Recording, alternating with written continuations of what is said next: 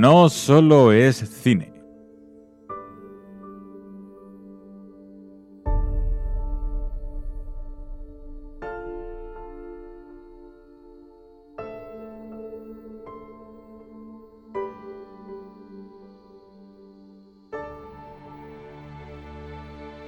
Después de una larga espera, llega el día que todo el mundo estaba esperando, pero a la misma vez es el final. Sí, como oyen. Después de 11 años largos, la saga Vengadores llega a su fin. Pensándolo un poco, ¿cómo ha pasado el tiempo? En esos 11 años hemos cambiado. Ha habido familias, amigos, colaboradores que ya no están, que se fueron como el chasquido de dedos de Thanos en ese tiempo hemos vivido muchas cosas buenas, pero también muchas cosas malas, cosas que te creías no poder superar, pero al final lo has superado. Lamentablemente todo llega a su final, aunque no nos guste, ya que estos momentos vividos son únicos e irrepetibles. Ya no volveremos a vivir, se cierra y se acaba un ciclo. Todo tiene un principio, un inicio y un final. Todo lo controla el tiempo. Ha sido un placer compartir este tiempo con ustedes. ¿Qué nos deparará el futuro? Aún no tenemos respuesta a ello. Lo que sí tenemos respuesta es lo que estamos viviendo hoy. Gracias por este tiempo. Gracias por cada historia que hemos podido compartir y hemos podido analizar en este programa. Te da pena que esto se acabe, pero la vida tiene que llevar su curso. Solo puedo decir gracias. Gracias a Marvel por estos 11 años. Para despedir como se merece, hoy en el programa trataremos, analizaremos y destriparemos, así que ojo, que estará cargado de spoiler, la última película de los Vengadores, llamada Vengadores en Games. Yo soy Antonio Jarillo. Empezamos.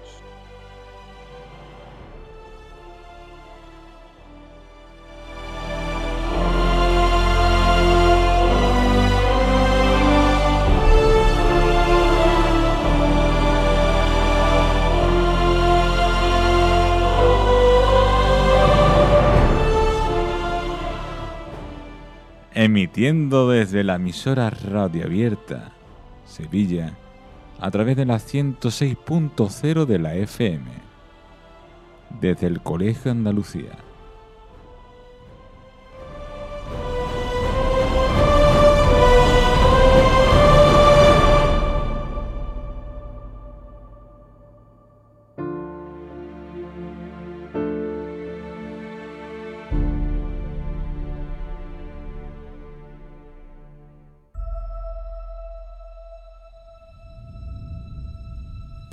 Fue hace mil años.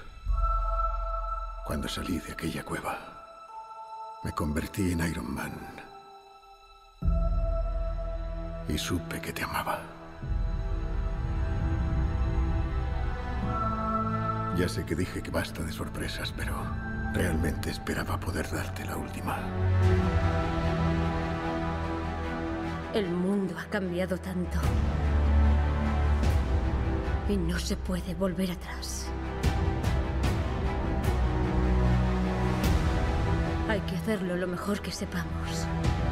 Y a veces lo mejor que podemos hacer es volver a empezar.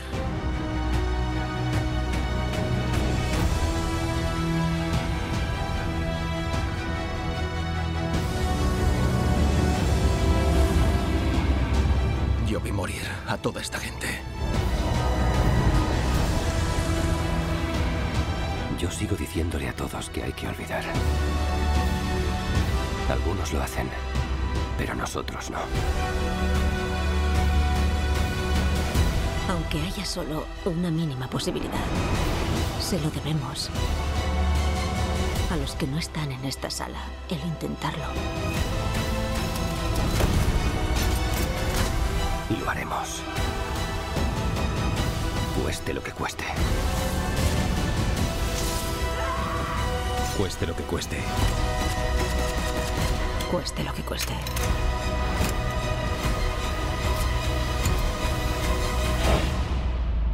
Cueste lo que cueste.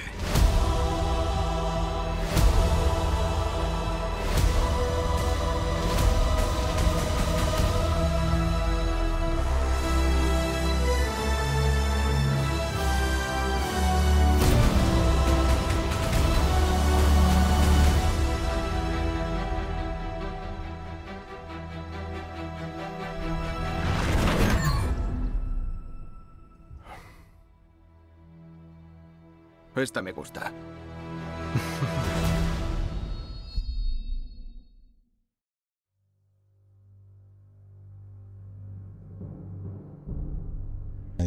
Bienvenidos a otro programa de No Solo es Cine. Bueno, después de 23 películas esto llega a su fin, ¿sí? Después de 10 años de películas, la saga termina con Avengers Endgame. Para realizar este análisis tenemos con nosotros a Antonio José Acedo. Hola Antonio, buenas tardes. Hola, buenas tardes Antonio. Y también contamos con Pedro Domínguez. Hola Pedro, buenas tardes. Buenas tardes, buenas noches, buenas madrugadas, a quien nos escuche. bueno chicos, yo quiero saber de ustedes primero qué expectativas teníais de la película. Bueno, eh, Antonio, ¿qué expectativas tenías tú? Pues, hombre, yo eh, tenía expectativas altas.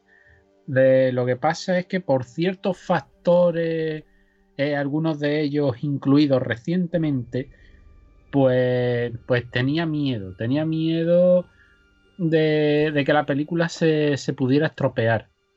Sin embargo, eh, bueno, pues mm, no ha sido así. y Pedro, ¿tú qué nos puedes decir? ¿Cuál era tu expectativa? Hombre, pues yo ante cualquier eh, película de esta serie que se llama Avengers, las expectativas siempre eran altas, ¿no? Esperaba una película notable, tirando a, sobresaliente porque ya se supone que era el final de una era, de un capítulo. Entonces, antes de entrar, eh, yo lo que estaba expectante, con muchas ganas de, verla y de disfrutar de esas tres horas que, teníamos por delante.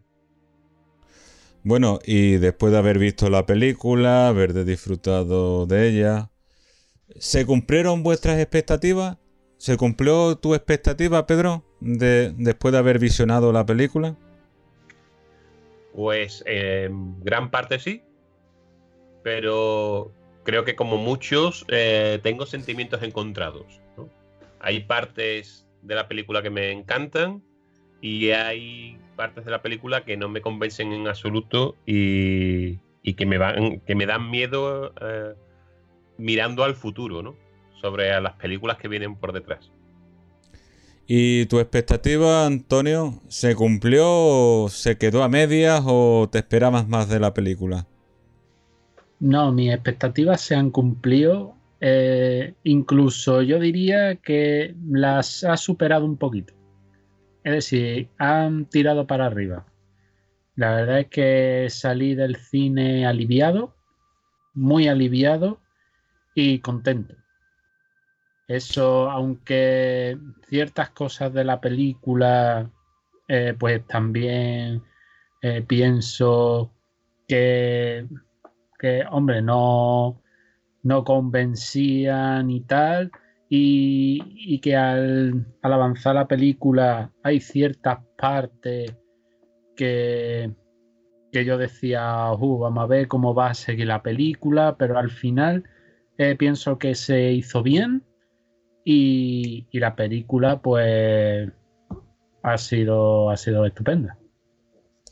Yo, con respecto a la expectativa que tenía, pues, la tenía alta, la tenía medio alta.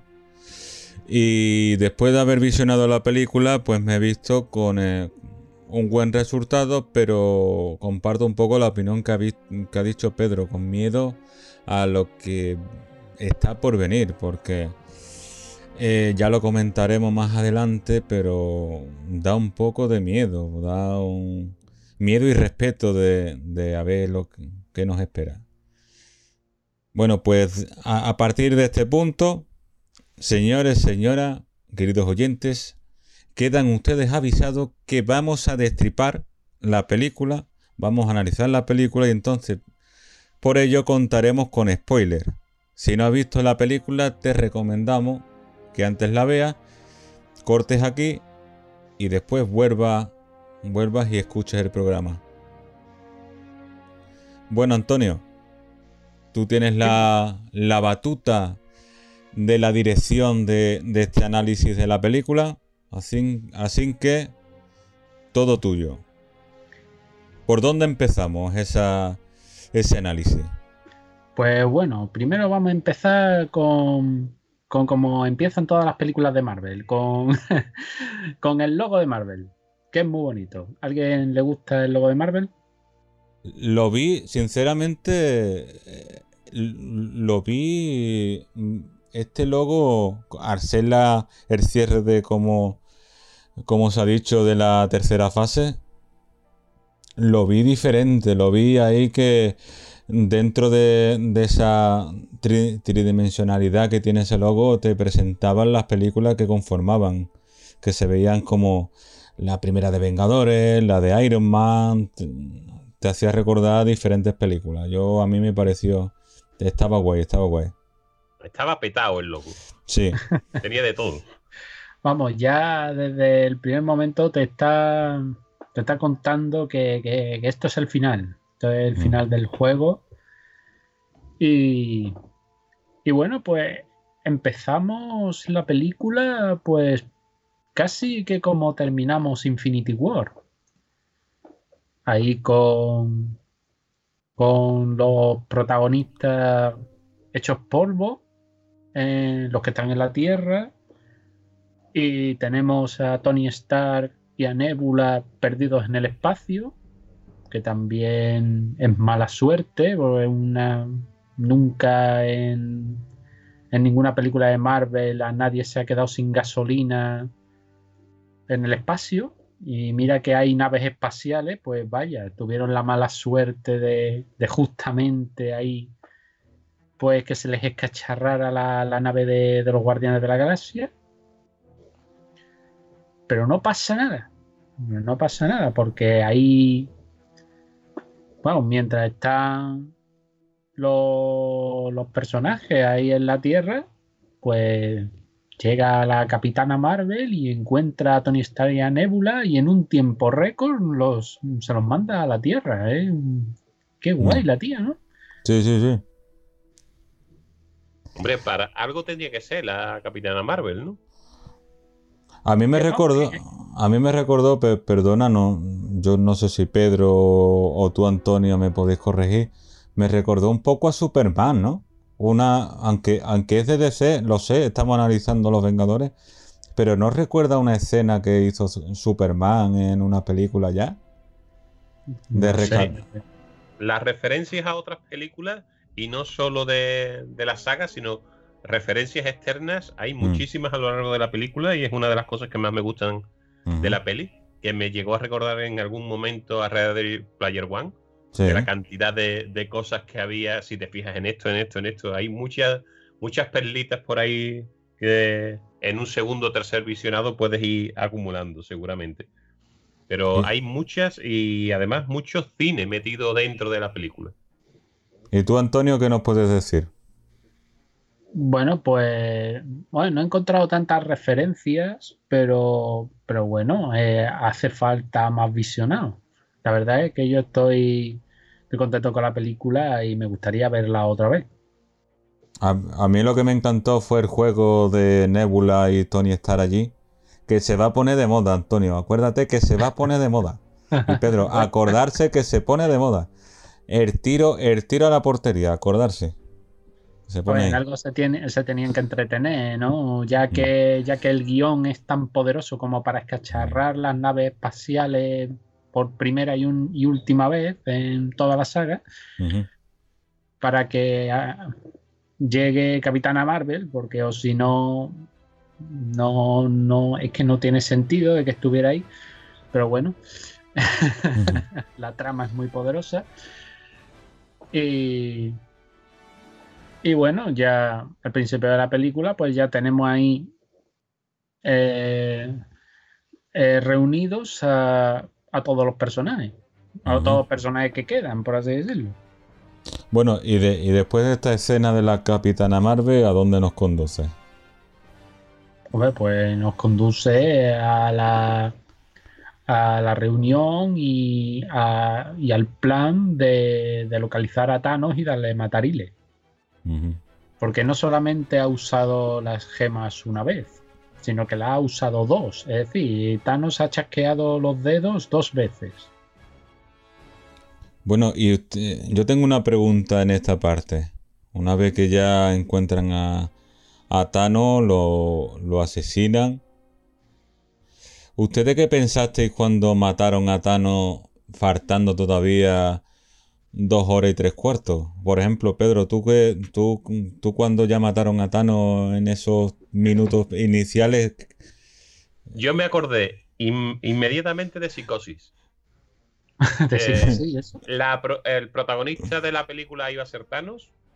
Y en Psicosis a la protagonista la matan al cuarto de hora a los 20 minutos. Pues aquí exactamente igual. Son una de estas referencias, digo, cinéfilas que, que aparecen en muchísimas ocasiones a lo largo de la peli.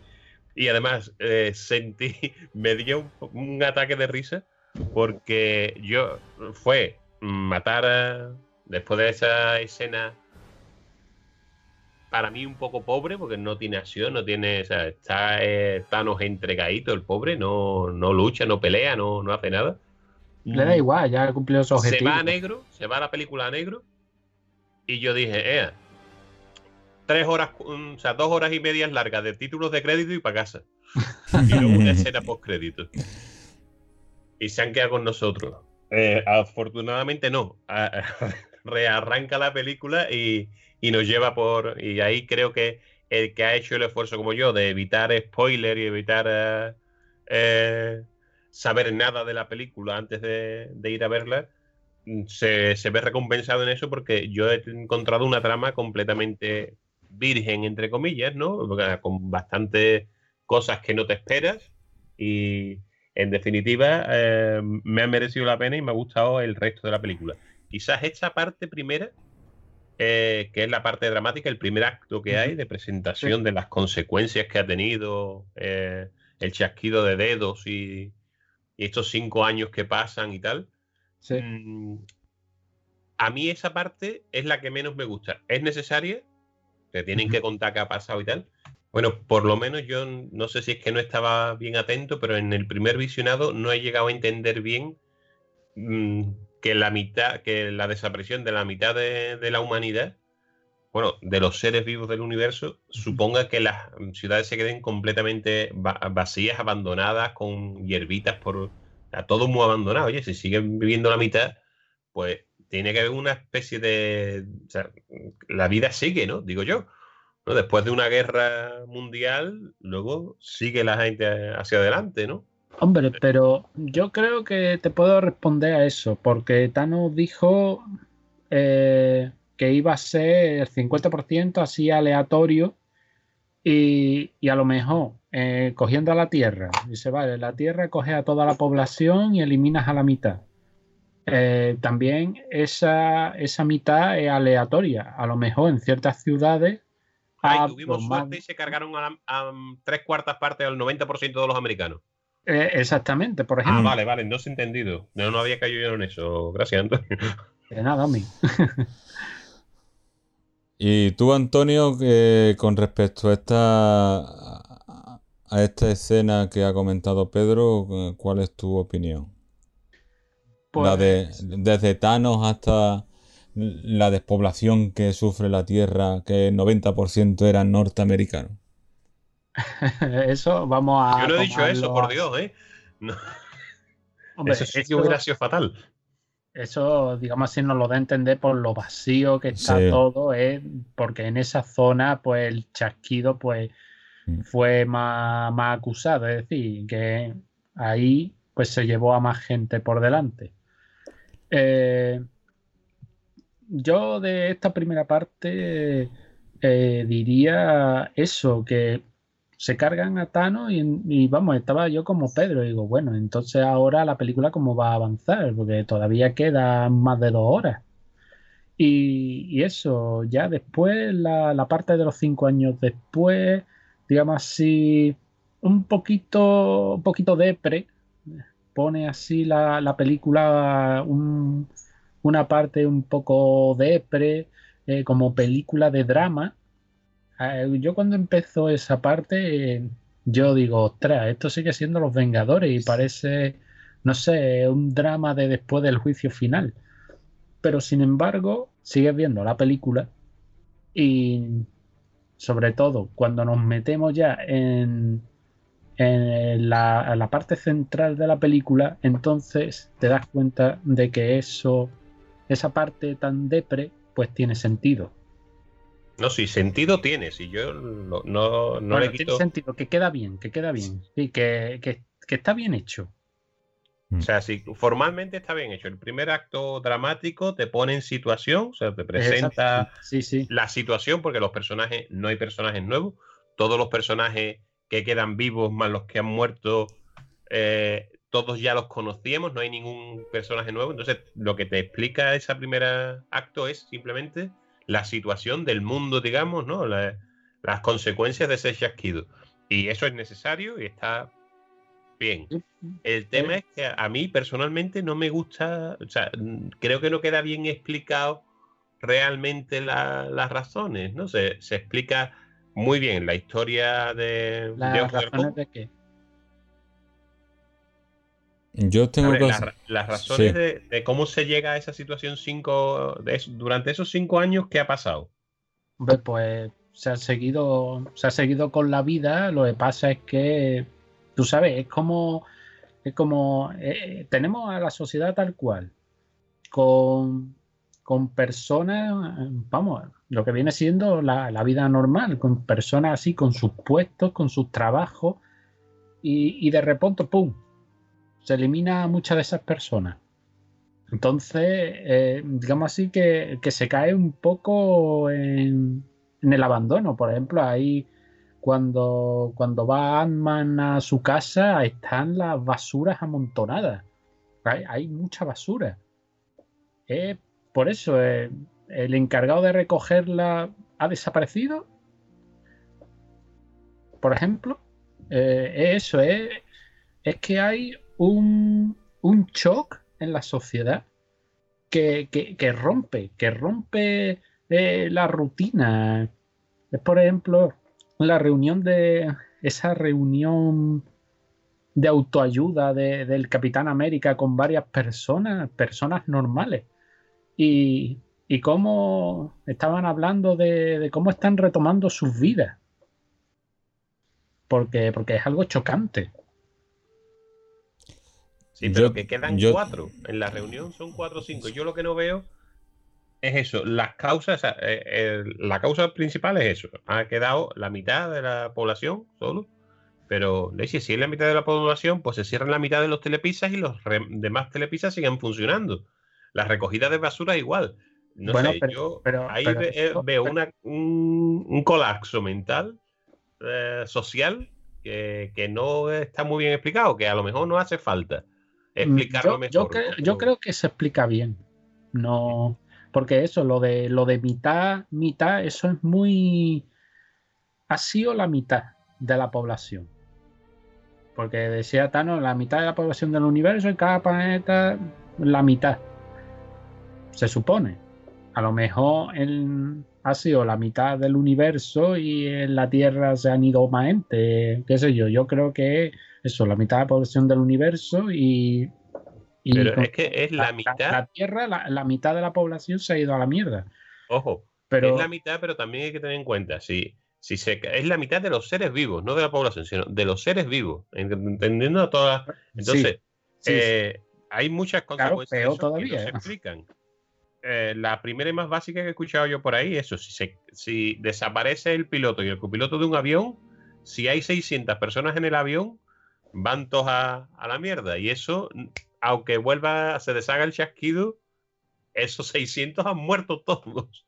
Eh, bueno, podrán vivir la mitad que haya desaparecido, pero las otras mitad también sí. caen. Y luego, si tú dentro de, de tu cuerpo, la mitad de tus bacterias intestinales se mueren, lo más probable es que te mueras tú mismo de diarrea. Con lo cual, como es de todos los seres vivos, ¡uf! Ahí, ahí ya le estamos, estamos buscando ahí los tres pies al gato, ¿eh? creo que no hay que profundizar tanto. Estoy de acuerdo contigo. Yo tengo, yo tengo una pregunta, yo tengo una pregunta antes de avanzar, ¿vale? Mm, Antes de seguir hacia adelante y a ver, si- a ver si ustedes me lo decís o no, porque he estado buscando información por ahí, pero no, no he visto ninguna y es la siguiente. ¿Hasta dónde llega Infinity War en esta película y dónde empieza verdaderamente ve- la de Vengadores Endgame? ¿A partir de qué, de qué punto? Porque Vamos, si- yo creo que es, es la misma película. Eh, lo que pasa que era enorme y la han tenido que cortar. Porque realmente la historia que nos cuenta es la misma. Hombre, Yo no hago distinción entre una y otra. Hago distinción porque son dos películas que he pagado por separado para ir a verlas, ¿no? Pero más allá de eso, yo entiendo que es una historia completa. Mm, eh, la primera parte eh, podría ser perfectamente el epílogo de. ¿no? La parte esta dramática que hemos dicho puede ser el epílogo. Que está bien que la pongan aquí al Sí, principio, sí, sí. porque si la ponen al final de, de los Vengadores eh, Infinity War, pues, pues a lo mejor eh, se hubiera hecho demasiado larga y demasiado pesada, ¿no? Está Mm. bien que lo pongan aquí, pero yo no veo que, que sea una película distinta. No, pero, pero sí que, por ejemplo, a mí eh, eh, daba la sensación como que el principio de la película es eso, es el epílogo, es lo que queda de Infinity War.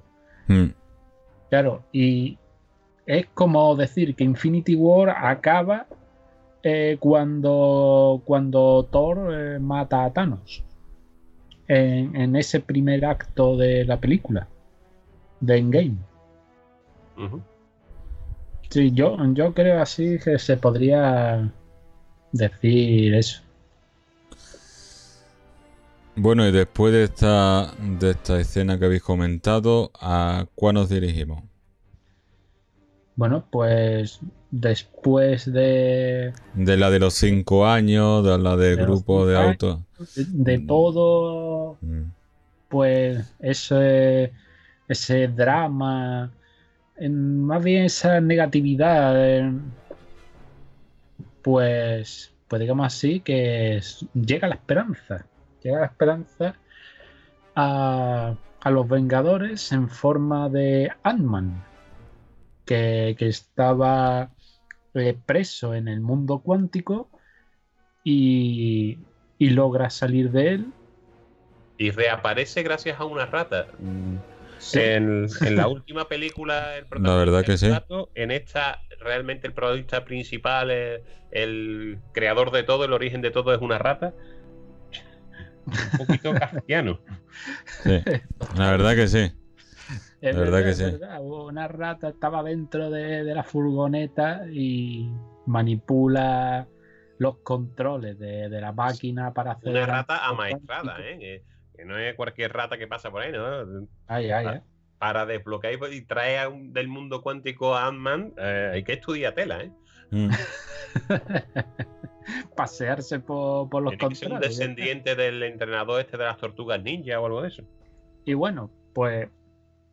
Pues, eh, pues no estaría. Eso sería un guiño a las tortugas ninja. Pues mira, sí, Vete. sí. Vemos a Splinter ahí. Ah, eh, salvando, salvando a Ant-Man. Que eso, que se supone que Ant-Man tendría que haberlo traído de regreso eh, la avispa, pero mientras estaba Ant-Man en el mundo cuántico, pues la avispa desapareció por el chasquido y se quedó ahí el pobre durante cinco horas en el mundo cuántico, pero pero menos, no, más, durante cinco años en el mundo real, lógicamente. sí.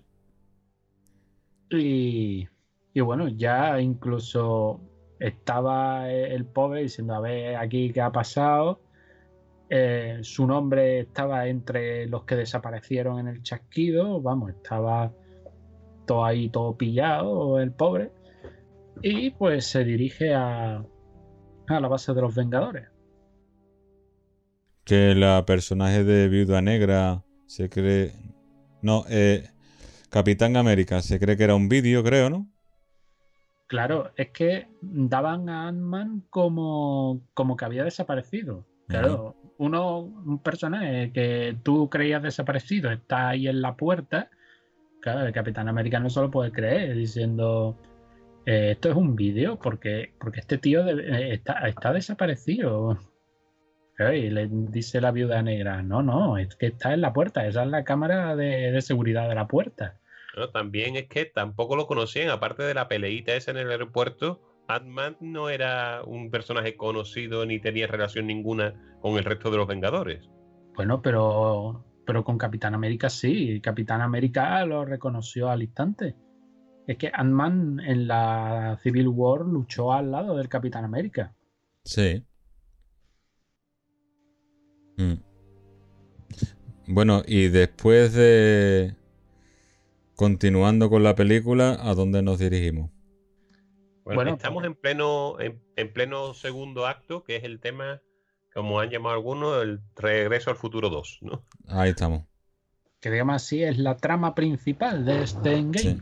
Sí. Exactamente, y es la caja de Pandora. Desde mi punto de vista, ahí se meten en un berenjenal que podría haberse solucionado de otra forma, entiendo yo. Y sin embargo, se meten a jugar con los viajes en el tiempo. Y yo los viajes en el tiempo lamentablemente, película que mete viajes en el tiempo mm, puede ser mejor o puede ser peor, pero al final termina teniendo agujeros por todos lados porque mm, a no ser que te pongan las reglas muy claras desde un principio, cosa que no hacen, de hecho al principio empiezan a cachondearse de todas las películas y las mencionan, Regreso al futuro, en Jacuzzi al pasado, eh, muchas películas, mencionan muchas películas de, de viajes en el tiempo Mm, si no pones las reglas bien, bien claras desde un principio, luego te hace agua el guion y a mí es una de las cosas que me han echado para atrás. Porque ya, si abres el tema de los viajes en el tiempo, a mí me da que la fase 4 va a ser viajes en el tiempo una y otra vez y puede acabar esto muy mal, muy mal, muy mal. No, no creo, no creo. Yo creo que lo de los viajes en el tiempo ha sido, en este caso, puntual eh, cuando estaba viendo la película, a mí también me pareció que el usarlo de los viajes en el tiempo estaba. Era, era peligroso porque yo digo, vamos a ver si se van a meter en algún berenjenal, pero no. A mi modo de, de, ver, eh, lo han hecho. perdón. Lo han hecho muy bien. Incluso algunos agujeros que podría tener eh, se podría explicar perfectamente. Si alguien ha visto las otras películas o, o nada más en esta película, más o menos se explica. No sé si alguno habéis visto algún algún agujero argumental o que podía dar paradoja temporal. A ver, eh, yo es que es lo que me temo, eh, te digo. Que al final no voy a llegar al final del todo de la película, pero hay algunos personajes que desaparecen y que no vuelven. Igual que han vuelto para atrás, para recuperar a la mitad de los seres vivos de todo el universo, si tienen esa tecnología, podrían volver atrás y traerse para acá a Gamora que se había muerto en películas anteriores, a, eh, a Visión, etcétera, etcétera. Todos los que han caído en todo el resto de películas se podían volver atrás. Hombre, pero, pero eso ya sería mucho trabajo y, y se, yo creo que, que, bueno, en la película dice máquina de guerra y dice, bueno, ¿y por qué no vamos atrás y matamos a Thanos cuando es un bebé? Le dice, no, yo, eso es, eso es horrible, eso es inmoral y, y no se puede. Entonces lo, lo que hacen es no ir a por, a por personas, no van a matar a nadie, van a coger las gemas del infinito, punto. Y una vez que las cogen, eh, al final las devuelven a, su línea temporal. Porque si no, creo que eso lo explicaba la, Sí, la maestra de Doctor Strange. la Doctor Extraño, que si no generaría eh, eh, líneas temporales paralelas, ¿no?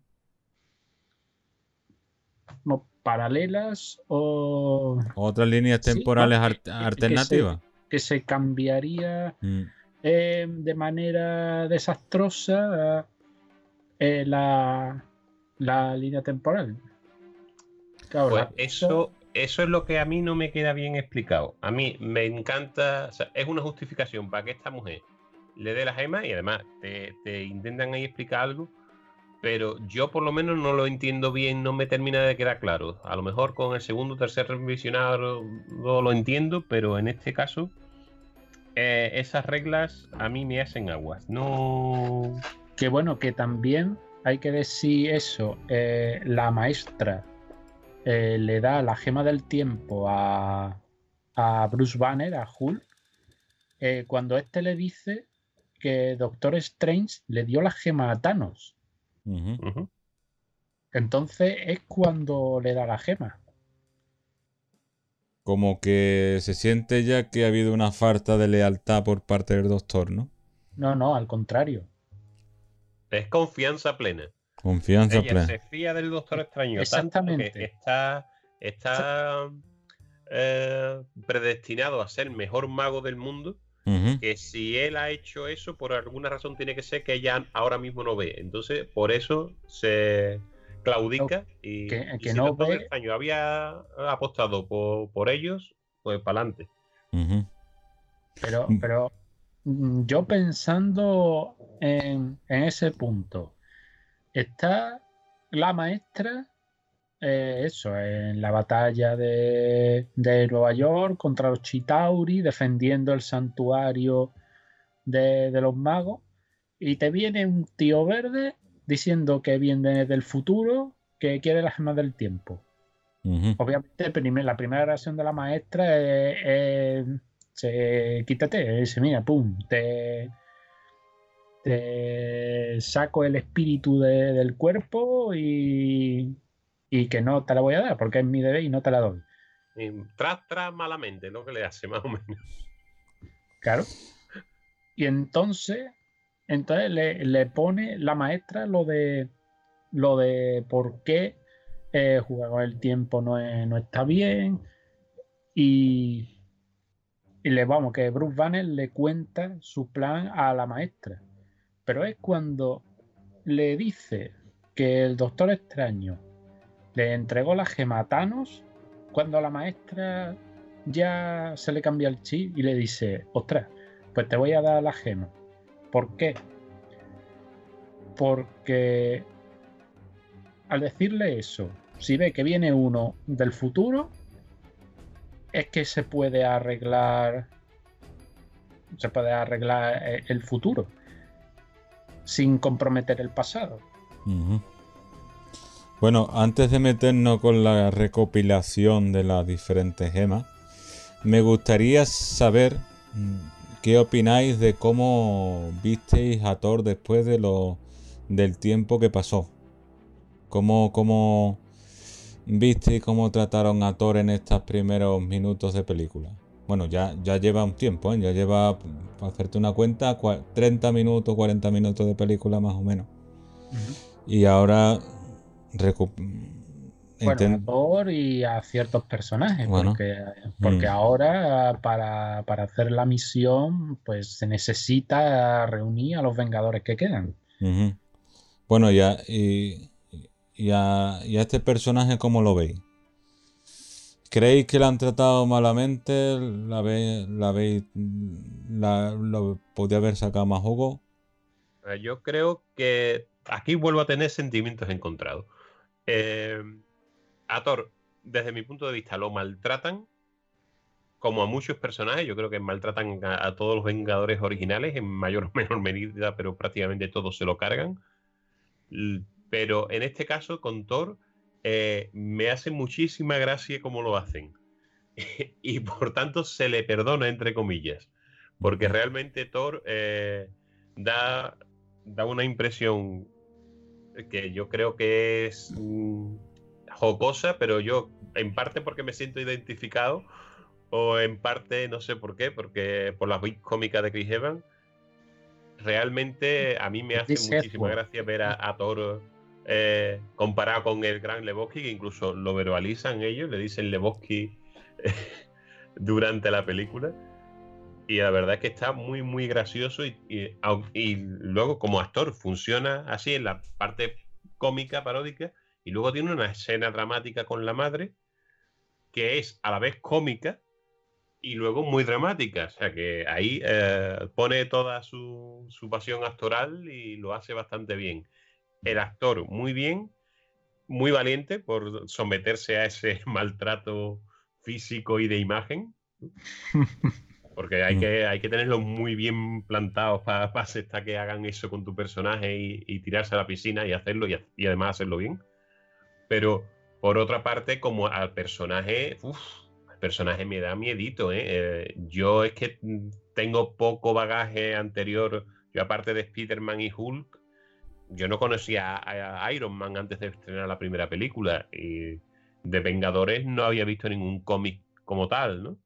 Entonces, ah, yo no le tengo cariño, aunque conocía a Thor y conocía a Capitán América así de, lejos, pero el que le tenga aprecio al personaje de, Thor, que te lo dibujen así, yo me pongo en la piel de los que criticaban tanto lo que le habían hecho al mandarín o, a otros personajes que, que los desvisten de toda su esencia y, y, lo cambian, ¿no? Yo creo, no sé si Thor había aparecido así en los cómics, pero desde luego me extrañaría muchísimo. Bueno, Antonio, ¿tú qué nos puedes decir?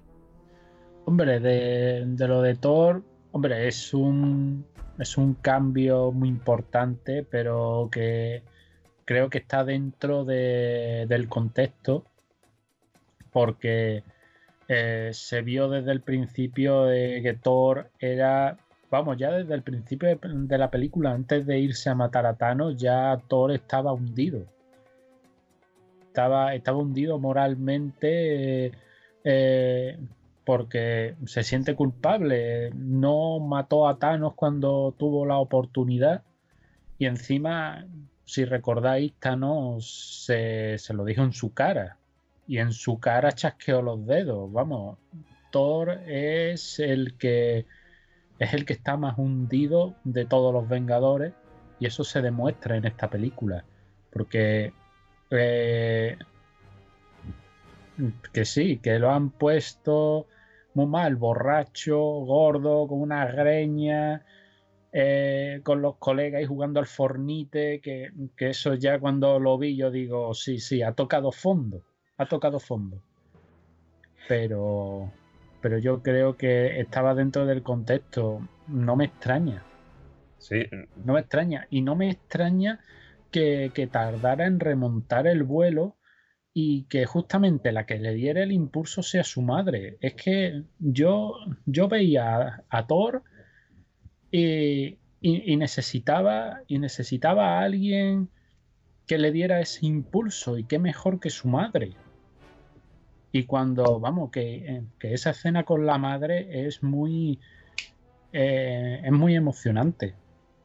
Porque encima Thor dice, em, ¿puedo cambiar las cosas? le dice la madre que, no. Diciéndole el Thor que, él puede salvarla. Que dice, oye, que vas a morir hoy y la madre no quiere saber nada. Dice, lo que tenga que pasar, pasará. Dice, vamos, que la detiene y que no cambie el pasado. Que si ella tiene que morir ese día, pues muere ese día y punto. Pero le da esos consejos y entonces ya Thor pues tira para adelante eh, y, y se anima el personaje. Pues ojalá le hagan caso ah, y sigan con esa filosofía el resto de películas, que me da a mí que no, ¿eh? Ojalá me equivoque. Yo lo que veo, por ejemplo, varias cosas que habéis comentado, una de ellas es que, eh, por ejemplo, el momento que ha comentado Antonio, ese, e, ese era típico momento referencia a Regreso al Futuro 2. Cuando Marty McFly le quiere comentar a Doc que va a ser asesinado y Doc no quiere saber que quiere ser asesinado, hace ahí una referencia y por otra parte le han dado han enfocado el personaje, para mi punto de vista, ¿eh? el personaje de Thor le ha- les- lo han enfocado para dárselo al público. Y digo por qué. Porque si tú pones, si tú ves los rankings que ha tenido de mayor éxito recaudación, la que ha tenido con mayor éxito es la, la, película de Thor Ragnarok, con respecto a las dos anteriores. Por, por las viscómicas, por, por, por ese humor negro que, que desprende, que desprende el personaje. Entonces, ¿qué han hecho? Dice, vamos a tirar por esa línea. Pero que lo que pasa es de que no te puedes, no te puedes después meter otra serie de argumentales. Que ya después comentaré más hacia adelante. Sí, pero Y, con re- parte, bien, tira la vis cómica, pero es una vis cómica que, que esconde un trasfondo triste y Mm. depresivo. Vamos, que eso, sabes que el personaje está mm, eh, en lo más bajo de lo más bajo. De, Y de- de la depresión. Sí, sí. Y, y después con respecto al, al Fornite, sale en la película porque antes de la película, tanto Marvel como Fornite habían llegado a un acuerdo, que por eso se hace esa referencia ahí, en, en la película. Bueno, eh, Pedro, tú ya, tú ya has comentado, ¿quieres decir algo más de Thor? Aparte de que puede salir más hacia adelante o continuamos con el, con el análisis. Sigamos hacia, hacia adelante. Vale. Antonio, ¿hacia dónde nos dirigimos ahora? ¿Qué punto, qué punto nos, nos vamos ahora de la película? Bueno, pues estamos en las partes centrales de la película, ¿no? Los Vengadores se han reunido y se pone en marcha el plan para volver al pasado y recuperar las gemas del infinito. Porque haciendo Gemas- así un... Gemas Anto- del infinito que destruyó Thanos en un segundo chasquido, estando él ahí en su, en su planeta así criando papayas. Eso es que no lo habíamos comentado eh, en el primer acto. Bueno, no solo sí, matan a Thanos, sino que antes de an- Thanos morir, hace ese, ese esfuerzo de utilizar las gemas para destruirlas y que no se pueda deshacer lo que él había hecho. Y una cosa, antes de que... eh, haciendo una recopilación de gemas, eh, había tres que estaban en Nueva York, ¿no? Exactamente, estaban en Nueva York, pero en cierto momento de la historia. Que era, eh, por así decirlo, en, en la historia de, de la primera película de Los Vengadores. Ajá. Que tenemos, por un lado, la gema del tiempo, que obviamente estaba en posesión, estaba en posesión de la maestra del Doctor Extraño. Sí. Eh, tenemos el Tesseracto. Y tenemos el cetro de Loki, que dentro del cetro de Loki, si os acordáis, pues estaba la gema de la mente. Entonces, en ese momento de la historia en Nueva York tenemos la gema del espacio, tenemos la gema de la mente y tenemos la gema del tiempo. Vale. ¿Y cuál, ¿Y cuál nos quedaría? Quedarían la de Bueno, Van a Mordok. Bueno, esa- en ese, en e- bueno, si quieres que comentemos que, bueno, a ese, a ese tiempo, Para recuperar esas tres gemas, pues van el grupo Eso. de Hulk, Ajá. Capitán América, va Iron Man y me parece que ya está, ¿no? Y no, sí, y Ant-Man, ¿no? El hombre hormiga. Cierto, Y- y Ant-Man. Y Ant-Man. Después, por otro lado, eh, para recuperar la, la gema del alma, van Ojo de Halcón y Viuda Negra. Para recuperar la, la gema del poder, van Nebula y Máquina de Guerra. Y para recuperar la gema de la realidad, pues van Thor y Rocket Raccoon. Y ya con eso me parece que ya estarían todas las gemas del infinito. Sí. todos los, los personajes, todos los equipos yendo a recuperarlas. Yo lo que no entiendo mucho, o sea, no entiendo muy bien es porque lo mandan a recuperarlo al Capitán América y a, y a Iron Man a 1970. ¿Por qué justo en 1970 y no en otro, en otro momento? Bueno, porque, bueno, primero, hay que recordar que durante eh, la misión para recuperar el, el Tesseracto, eh, pues el Tesseracto lo pierden. Es eh, hay un, un accidente, vamos, que Tony Stark consigue hacerse con el Tesseracto en ese tiempo. Lo que pasa es que lo pierde y se lo lleva Loki. Entonces, eh, como han perdido ahí el Tesseracto, para, po- para poder conseguirlo, necesitan ir más atrás en el tiempo, en un, en- un momento en el que están seguros de que está el Tesseracto eh, en, bueno, en una época y en un lugar en concreto. Y entonces, pues se le ocurre que en 1970, en una, en una base militar, pues tenían custodiado el Tesseracto. Y ahí que van con, con la última carga temporal, pues van Capitán América y Iron Man a, a recuperar el Tesseracto.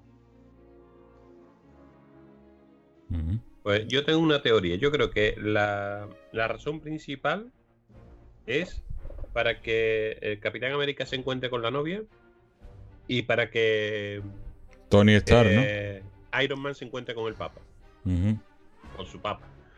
Ahora, la, la de la que cierra la, el, el hilo argumental es para recuperar el, mm, las células phi, esa o como se llamen, eh, las partículas que, que permiten hacer el viaje temporal. ¿no? Bueno, eso, eso de rebote. Es que, es que todos esos personajes secundarios, la, la novia de, de Capitán América, el padre de Iron Man, eh, el científico, el científico de, de Ant-Man, que crea la- las partículas esas, pues mm, es que todos estaban trabajando en, en el mismo círculo. Vamos, todo, todo estaba girando alrededor de, de eso, del Tesseracto y, y tal, ¿no?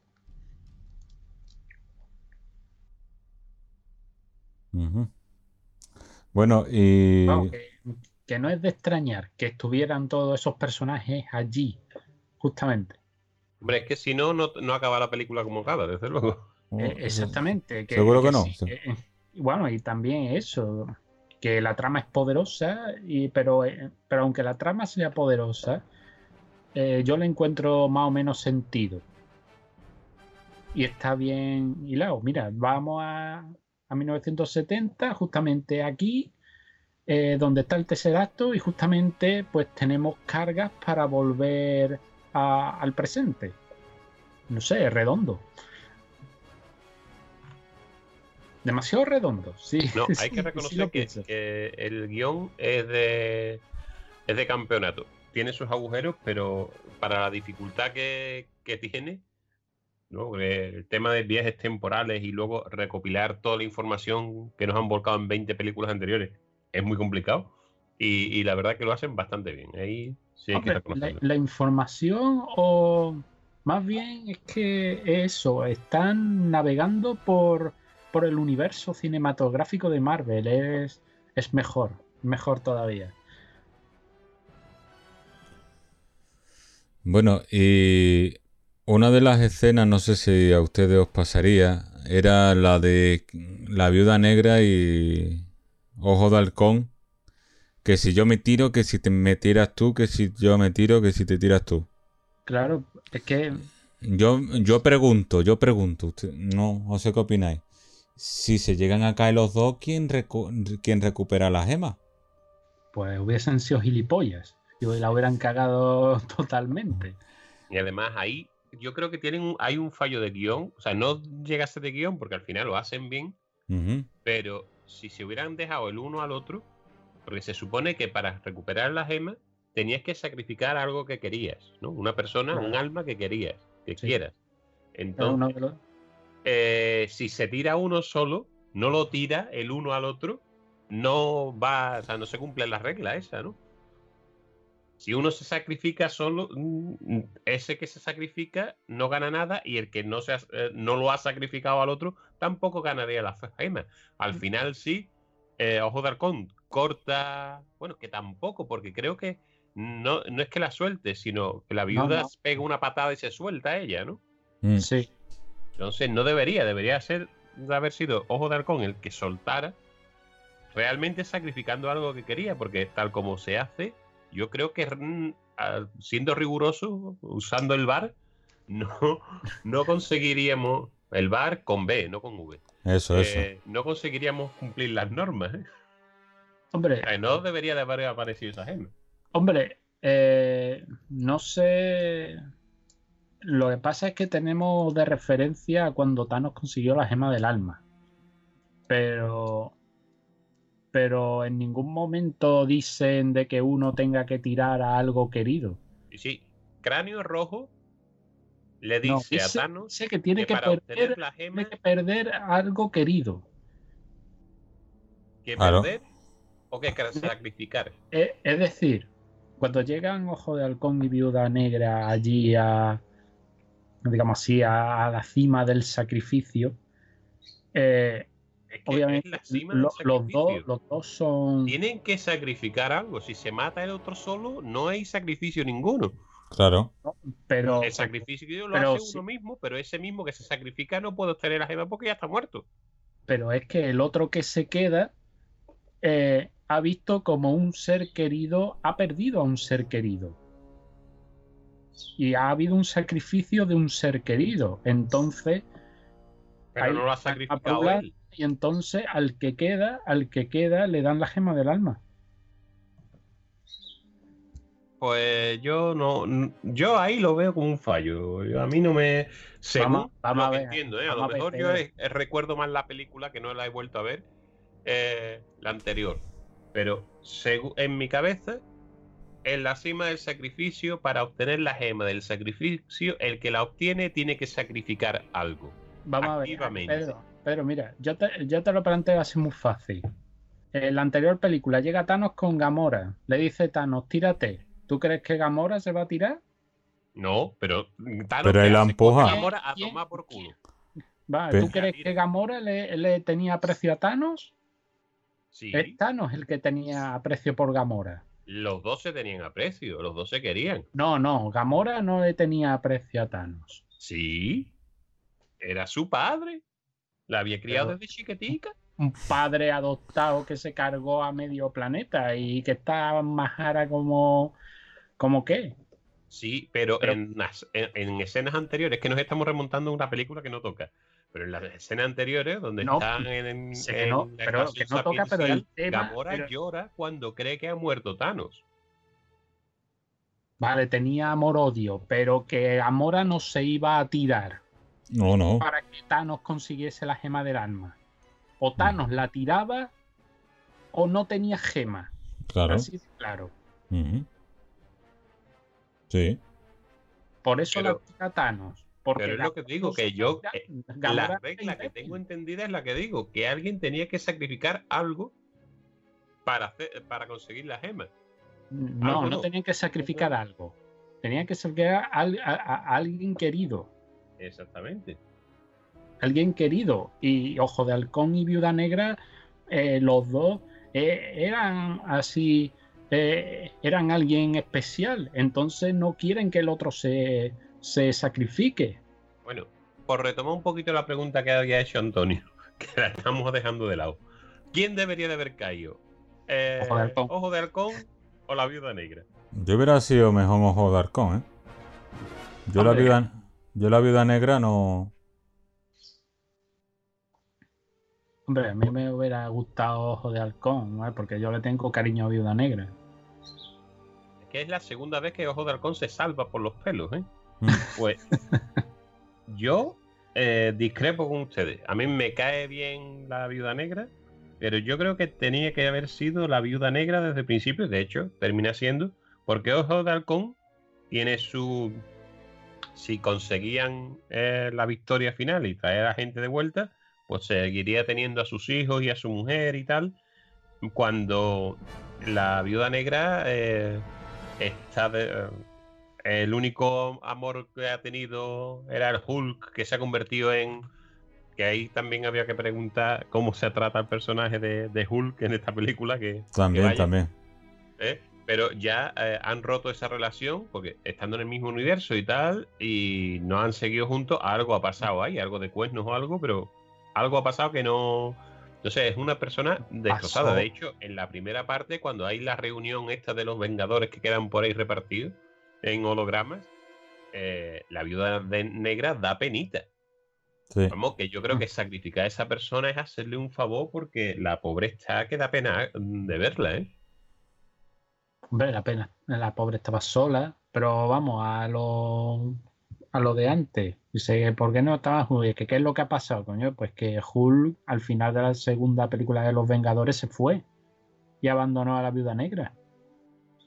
Que sí, que ahora que controló el Hulk y ahora tiene la fuerza de Hulk y la mente de Bruce Banner, aparte de ahora está fuerte, pues no sé, la Viuda Negra mm, podría haberla hecho ahí feliz.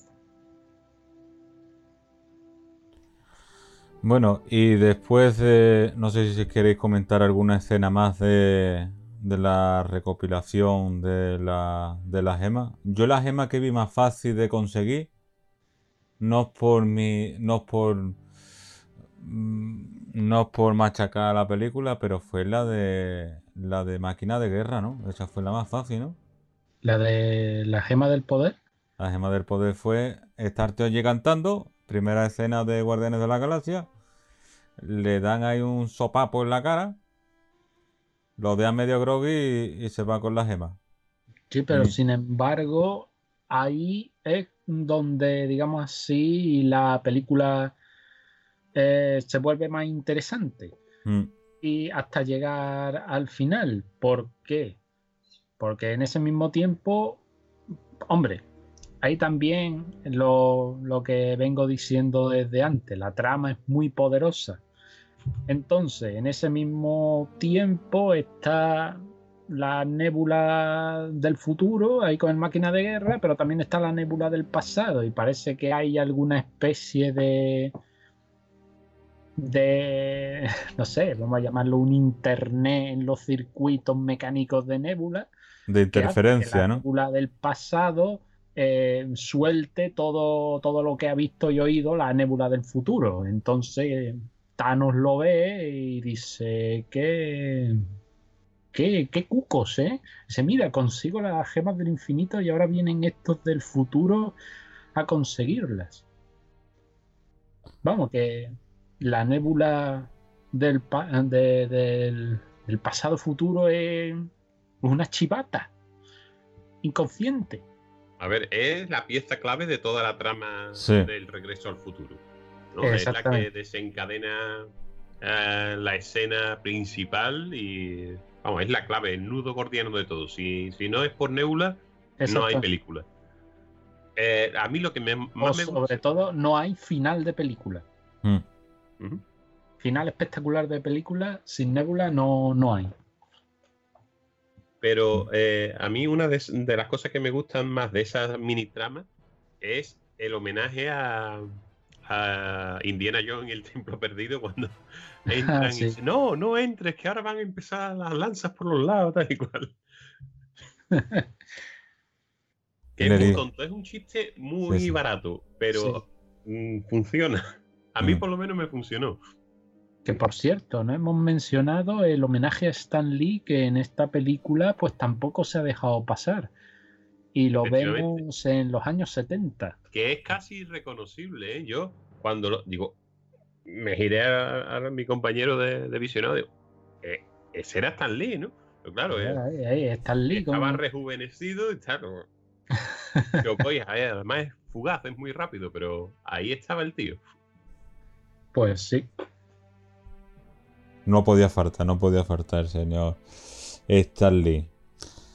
Bueno, eh, Antonio, ya han recopilado todas las gemas y, esto dónde nos lleva. Pues esto nos lleva al tramo final de la película, donde pues ya están en el presente. Eh, se realiza un nuevo guante, el Iron Guante del Infinito. Y, y se consigue eh, restaurar pues lo que había deshecho Thanos. Se consigue traer de vuelta a la mitad de la vida del universo que faltaba. Eh, en este chasquido, pues eh, acaba Hulk mal herido, porque obviamente un guante con las siete gemas del infinito, eso tiene un poder incalculable. Entonces, pues Hulk se ofrece voluntario porque es el más fuerte de los que está ahí para realizar el chasquido, lo que le cuesta eh, heridas graves en, el brazo derecho. Y bueno, a todo esto, pues tenemos a, a la que creemos que es la nébula la nébula del futuro, cuando en verdad es la nébula del pasado, que pues que va a la tía y trae a Thanos. bueno, trae a Thanos, trae a, a, la nave madre de Thanos por el portal y pues se empieza a liar parda. Eso, por ejemplo, a mí me recuerda, yo que soy un poco más mayor, más mayor que ustedes, me estoy me estoy en una película del 87 que se llama Master del Universo, mi adorable película que a muchos detractores no le gustan. Pasa algo para mucho, mucho, mucho, no le pues pasa algo parecido de que el, el, malo va a la tierra, va le abren un portal y viaja, viaja a la tierra para destruir al, al bueno de la película. Aquí hay un paralelismo, una referencia. Sí, sí, referencias de ese estilo hay un montón. Hemos dejado pasar un par de ellas. Como, por, como por ejemplo, Pedro, ¿cuál? Eh, la eh, cuando Nebula pegan el cambiazo entre la Nebula del pasado y la del futuro, eso hay una reciente, Alien Covenants, que pasa lo mismo. Eh, se, se, intercambian los, los androides malos uno por otro al final de la película y pegan el cambiazo con un giro final. Y había otra. Mmm, ahora se me ha ido. Es que al principio de, de, hablar Antonio y José la ha comentado y se me ha pasado. Se me ha pasado comentarla y ya se me ha olvidado. Pero aunque hay muchísimas a lo largo de, de la peli como esas. Hombre, también yo diría que más bien son recursos, ¿no? Eh, eh, que tienen su semejanza pues con otras películas, pero no que sean referencia a esas películas en concreto, sino que son recursos eh, narrativos. Sí, bueno, en definitiva, sí. a, a, mí la película, a, o sea, no digo que no sea original, por eso digo que son homenajes, no son plagios ni mucho menos, pero va cogiendo ideas de un lado, de otro, de otro, de otro, y pese a que al principio intentan criticar las películas de, de, viajes en el tiempo, al final terminan cayendo en el mismo mm, problema que la mayoría de ellas. Pues sí. Mm, no, no, en, en eso no estoy de acuerdo, porque en este caso no, no se, no se efectúan paradojas temporales, es decir, cuando vuelven al presente no hay ningún cambio, es decir, vuelven al presente que conocen ni, ni por ejemplo, ni hay dinosaurios, ni, ni hay nada que haya cambiado. Por ejemplo, Tony Stark sigue teniendo de mujer a Pepper y sigue teniendo a su hija. No, es que no hay ningún cambio. Si hay es un decir, cambio, y te lo diré al final si me acuerdo, si no se que me el, viaje, que el viaje en el tiempo es un éxito. Porque cuando vuelves al presente no hay ningún cambio. Sí lo hay, ya te lo Apu diré. Apúntalo, Llegaremos, Pedro. Apúntalo. Apúntalo, Pedro, y después nos Lo lo, apunto. Bueno, No, no, eh, no. Yo en eso, aunque lo apunte, pero es que no hay ningún cambio, no han generado ninguna paradoja. Antonio, tú has comentado algo que Hull había hecho el primer chasquido. Si, Sí. Ta- si Thanos destruyó la mitad del universo, con ese primer chasquido, en teoría debería de haberse recuperado esa mitad, ¿no? Pero no, sucede, pero no sucede eso, ¿no? Sí, sí que sucede. La mitad de, de- de- del universo, la mitad de la vida del universo regresa. Y la prueba de ello es cuando Ant-Man va a ver un árbol que antes mm, no había nada y ahora pues hay pájaros. Vale. Eso es la muestra que te están diciendo de que ha sido un éxito. Vale. Bueno, has dicho que Gamora abre el portal, entra No, Thanos. Nebula. Eso, Nebula. Yo ya. Pedro, lo siento. Sé que Gamora es tu preferida de Guardianes de la Galaxia, lo siento. La he puesto por, por, por cómplice de que Thanos entrara nuevamente en acción. Y entra Thanos en acción. Y a partir de ahí, ¿qué nos encontramos? Bueno, pues ahora entramos en la parte final, final de la película, que lo que viene siendo, que lo dijo, me parece Pedro antes, la hora de las tortas. Aquí ya no hay ni medias tintas, es de, de pegarse de leches y a ver quién queda en pie al final. Oye, una cosa, ¿nos parece un poco chulo el tío ahí? Pone la, la espada o lanza o no sé cómo calificar lo que tiene Thanos. Lo, lo clava ahí en la tierra, le pone su casco y se sienta allí el tío tan tranquilo. Diciendo, el que venga, que venga. Claro, pues, es que Bien. yo lo veo así porque Thanos ah, es muy cabrón, pero digamos así tiene el honor del guerrero. Es un guerrero y espera a que vengan sus enemigos, a que lo- eh, aquellos que le vayan a plantar cara, pues los espera. Pero luego tampoco se defiende mucho, ¿no? No se defiende mucho como. Hombre, cuando van a matarlo, Eh, yo creo que Thanos se estaba defendiendo muy bien, ¿eh? Hombre, al principio de la película es que una cosa es el Thanos del principio de la película que ya lo había conseguido todo y y que lo pusieron así, lo habían conseguido inmovilizar. Entonces, pues mira, dice, mira, que me da igual que me mate y mm, está, hice lo que tenía que hacer y punto. No, y Yo además, Una sí. cosa que no me gusta que, que se justifica por lo mal que lo, lo ha pasado y tal y cual, y el sentimiento de culpa y tal. Pero que se cargue, que le corte la cabeza ahí, teniendo inmovilizado tal y cual, sin, ten- sin tener ya el, el guantelete que no podía hacer nada tan y estando medio jubilado el pobre que ni le le faltaba movilidad en un brazo y en una pierna, estaba hecho polvo matarlo así no, no me parece muy muy justo, ¿no? Muy, eh, como tomarse la justicia por su mano. Hombre, de pero- hecho, le da, al final le da sentido al título de los Vengadores, ¿no? Hombre, Porque pero- no es justicia, es venganza pura y dura.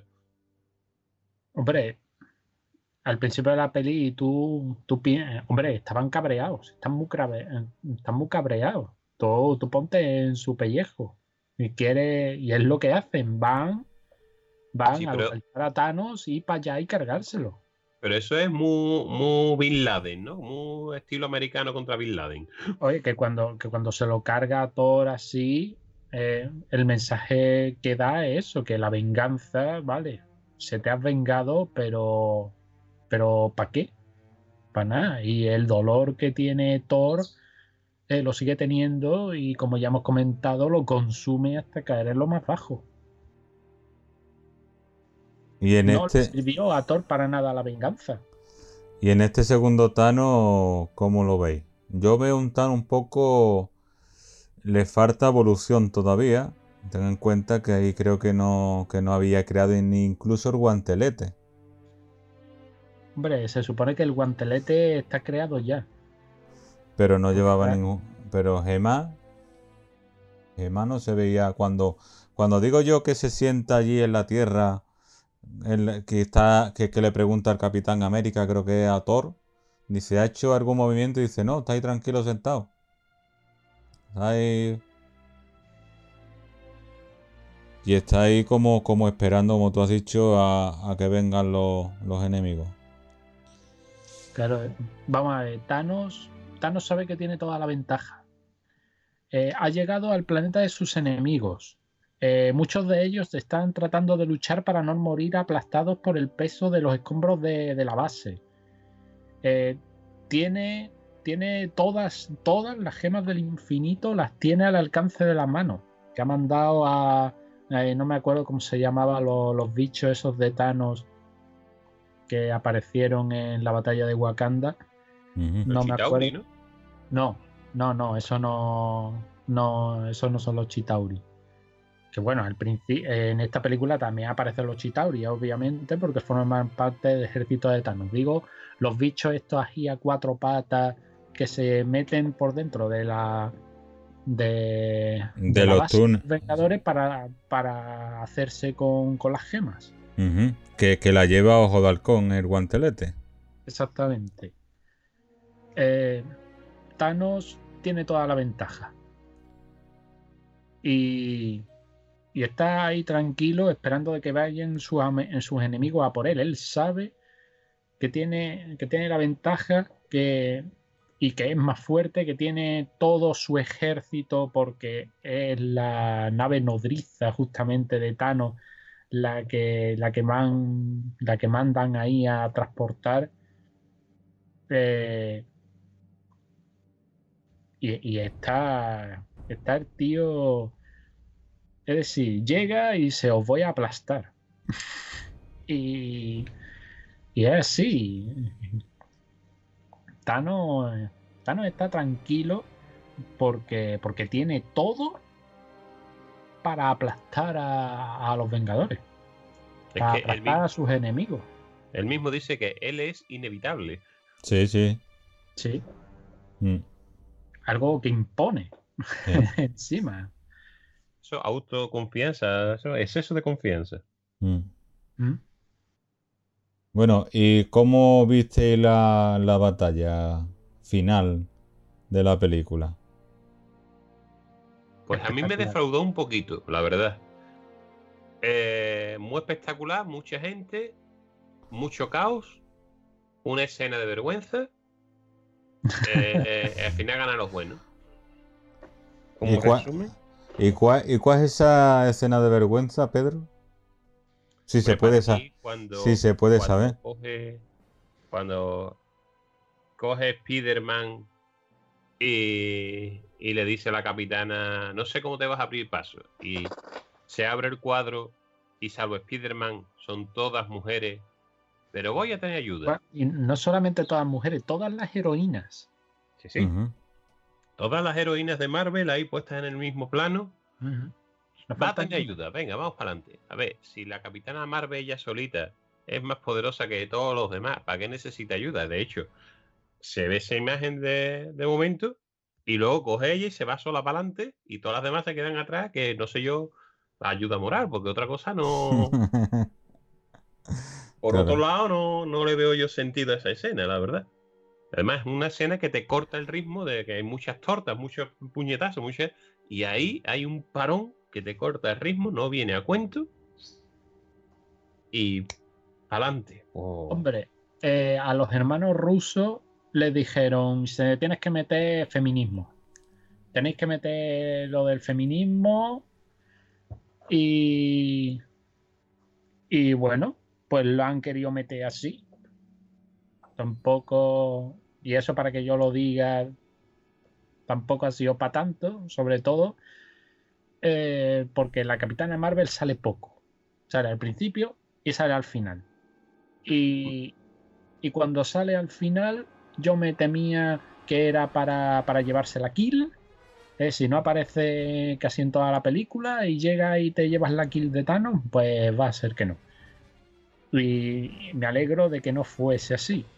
Eso sí, también hay un momento muy, muy exagerado que cuando a la capitana Marvel ahí sujeta ahí eh, a Thanos y eh, ahí con las gemas y el Thanos le da un cabezazo y ni se mueve la tía. Y el Thanos el que se queda ahí groggy. Y yo digo, venga, hombre, por favor, sí, en serio.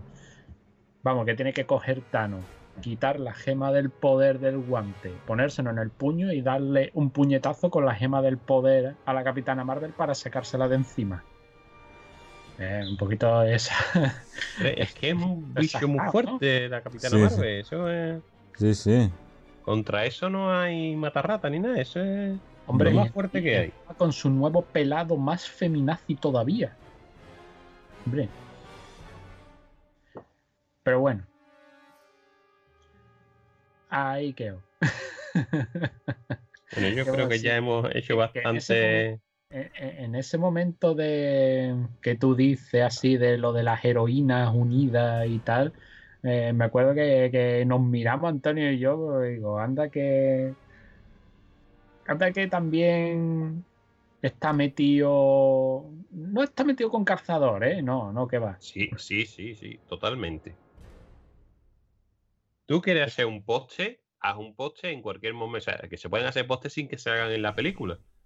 Pero es que esa, esa escena es simplemente pase un póster grande de salvapantalla y, y que las niñas se lo pongan de salvapantalla en el ordenador. O en la carpeta, si todavía se usan carpetas de comillas. Que por cierto, ahora me he acordado de una noticia que, que he visto hoy, que hay crítica de la película porque salen demasiado, es decir, que salen más tíos, que tienen más minutos los hombres que las mujeres. Eh, eh, estúpido. Es que ya, es que ya lo miramos por todo. a raíz de eso, por- porque me ha parecido una noticia sumamente estúpida. Ujú.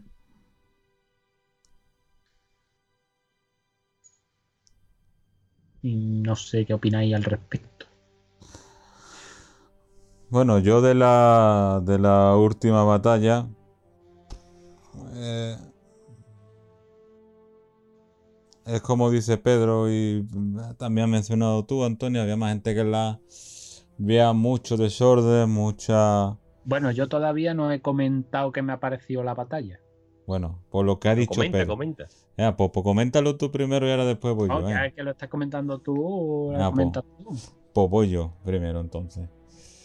Pues nada, yo mucho de- desorden, comparto la opinión de Pedro. También que mm, la parte esa que habéis mencionado de las heroínas era la metimos mucho con Calzador. Era la cuota, era la cuota. Y parecía, y parecía, parecía eso como si estuvieran jugando a un, eh, la Super Bowl, pero en tipo batalla, porque el, el guantelete parecía el balón de, el, ba- el balón de fútbol americano. Oye, que otra cosa del guantelete que se me ha olvidado decir antes es otra referencia al anillo único, porque se lo pone Hulk, se lo pone Iron Man, se lo pone todo el que quiere y va cambiando de tamaño como el anillo de Sauron. ¿eh? Eso es- Efectivamente. Bueno, es que es que está hecho es como un brazo de Iron Man. Eh, sí, con la, no- con la tecnología de Iron Man y eso se Sí, se- autoajustable, ya te, como el, Autoajustable, el exacto. anillo de. A ver, el anillo de, de Au- Sauron es magia, aquí es tecnología, que es la mágica del siglo XX, pues nada, es, es el- igual, calcado. Claro. Pero Sí. dentro del Tomando universo referencia, es- al final- está bien, está bien explicado. Bueno, y tú, Antonio, ¿qué nos puedes decir? Porque después de esto os voy a hacer una, pre- una serie de preguntas, a ver qué me respondéis. A ver, ¿tú qué opinas de la batallita? O de Bueno, la gran pues- batalla final de, de- de los Vengadores. Bueno, pues la batalla final me ha parecido en líneas generales incluso más épica que, que la de Wakanda en Infinity War. Bueno, Wa- Wakanda Infinity War en, la, en el planeta de Thanos. Vamos, me ha parecido tela de épico con absolutamente todos los superhéroes allí, allí reunidos plantándole cara a Thanos a su ejército, vamos, eh, me ha parecido eso, eh, súper épico. Eh, o lo del caos. El caos, obviamente, es una batalla de proporciones inmensas. Es caótico. La batalla en sí es caótica siempre. Eh, Pero, por ejemplo, en Eh, Wakanda, más o menos se veía, oye, el ejército por aquí que van a dar la vuelta. Bueno, pues abrí, que entren por aquí. y Tal. Claro que Eso llevaba un orden. Pero- aquí no, pero aquí bueno, era pero- todo, hostias al primero que pilla ahí, le hostio y, y ya. Bueno, pero, pero es que son diferentes. En la batalla de Wakanda se estaba así esperando un ataque y en esta se reúnen todos eh, y, coño, para darle piñas a, a Thanos y a su ejército. Es que son, estratégicamente son cosas diferentes. Me ha recordado al viaje son a ninguna parte. Que decían, he escrito una novela, o sea, una, un musical. Eh, la escena y los se reúnen juntos, se reúnen todos y bailan, se reúnen todos y bailan. En este caso se reúne todo y hostias. Y punto. Sí, vamos, hasta llegar a un punto en el que Thanos se ve tan, tan acosado que dice lluvia de fuego. Eh, que es la orden de que, la, que las naves pues arrasen con el campo de batalla, con los rayos láser. Y, y bueno, pues ahí llega eh, un momento penoso, el momento que menos me gusta de la batalla, porque es cuando llega Capitana Marvel. Que es gracioso porque están barriendo el campo, eh, el La de batalla. Marvel barriendo el campo. No, Van a acusar de machista, tío. no, no he, no he dicho de que están los láser barriendo el campo. Mm. Y esto llega Capitana Marvel y digo que es gracioso que los láser, vamos, tiene a un, e- a- al ejército enemigo por debajo que le está cagando a piña. Y sin embargo, cambia todos los láser de objetivo por, por una feminazi brillante que viene del cielo. Y, y cambia todo, todo el objetivo de, de, de los láser a, a esa tía. Eh, ¿cómo sabían sa- que se le venía encima, macho. Sí, pero ¿cómo saben que es capaz de, de derribar el crucero así? Hombre, se ve venir, tío, se ve venir. ¿Cómo se ve? Eso- Todo el mundo en el cine lo veía venir. Feminazi, feminazi brillante a las 11 en punto. Digo, pues mira, la mitad de los láser para abajo y la mitad de los láser para arriba por si acaso. Pues mira, ni con todos para arriba le hicieron nada. O sea, que yo lo hubiera subido todo, desde luego. Pues claro que sí. Yo ahí hubiera, porque- hubiera hecho lo mismo que han hecho ellos. Porque la arriba. trama, la trama y la cuota de género es muy. La ideología de género es muy poderoso. Pero ¿qué se va a esperar de bueno- Disney, Antonio? ¿Qué se va a esperar de Disney si no? Si Disney ya sabe lo que qué es lo que hacen sus películas, si Pero es vamos- factoría Disney, es lo Pero que hay. que, que aún así, el hecho de que la Capitana Marvel no haya salido tanto en esta película, eh, por eso salí aliviado del cine. Porque Pero es que no hay no tiempo para todo, tío. Si es que había, que son? Tres horas, 360 minutos. ¿Y cuántos personajes hay? Es que no cabían más. O sea, son tres minutitos para cada uno y, y va que Bueno, chuta. pues, pues eso. eh, eh, el momento que, que tú dices de las heroínas unidas así por para que Spider-Man lleve el guante. Bueno, pasa, está más o menos bien.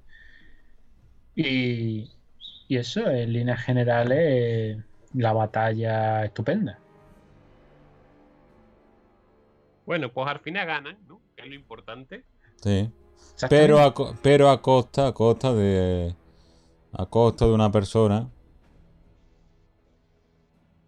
que además que además cierra con una frase que dijo en, que dijo en su primera película, ¿no? No sé si que es la última o la penúltima referencia que hay, porque cuando se presenta Iron Man en Iron Man 1, yo soy Iron Man. Entonces, con esa misma frase, bueno, con todo esto, he de decir, ya ustedes me podéis corregir después, de que yo creo que el verdadero Doctor Extraño es Iron Man, porque tiene un juego de manos, señores, pues no vean, ¿eh? de qué forma le quita, de qué forma le quita la, la gema Thanos. Bueno, no tiene un juego de visto, un visto y no visto. Un visto y no visto. Digo, vaya tío ahí. Entrenado Pero- por Tamariz, tío. Ahí estamos. O bueno, simplemente que el guante está hecho con tecnología de Iron Man. Iron Man pues hace como un cepo para cogerle la mano de Thanos y cuando se suelta ese cepo, pues le ha, le ha birlado todas las gemas. Entonces, pues el guante del traje de, de Iron Man, pues las coloca y hace como si fuera otro segundo guante de- del infinito. No, pero ahí es fallo de Thanos por no usar los tites para pegar las gemas. Sí.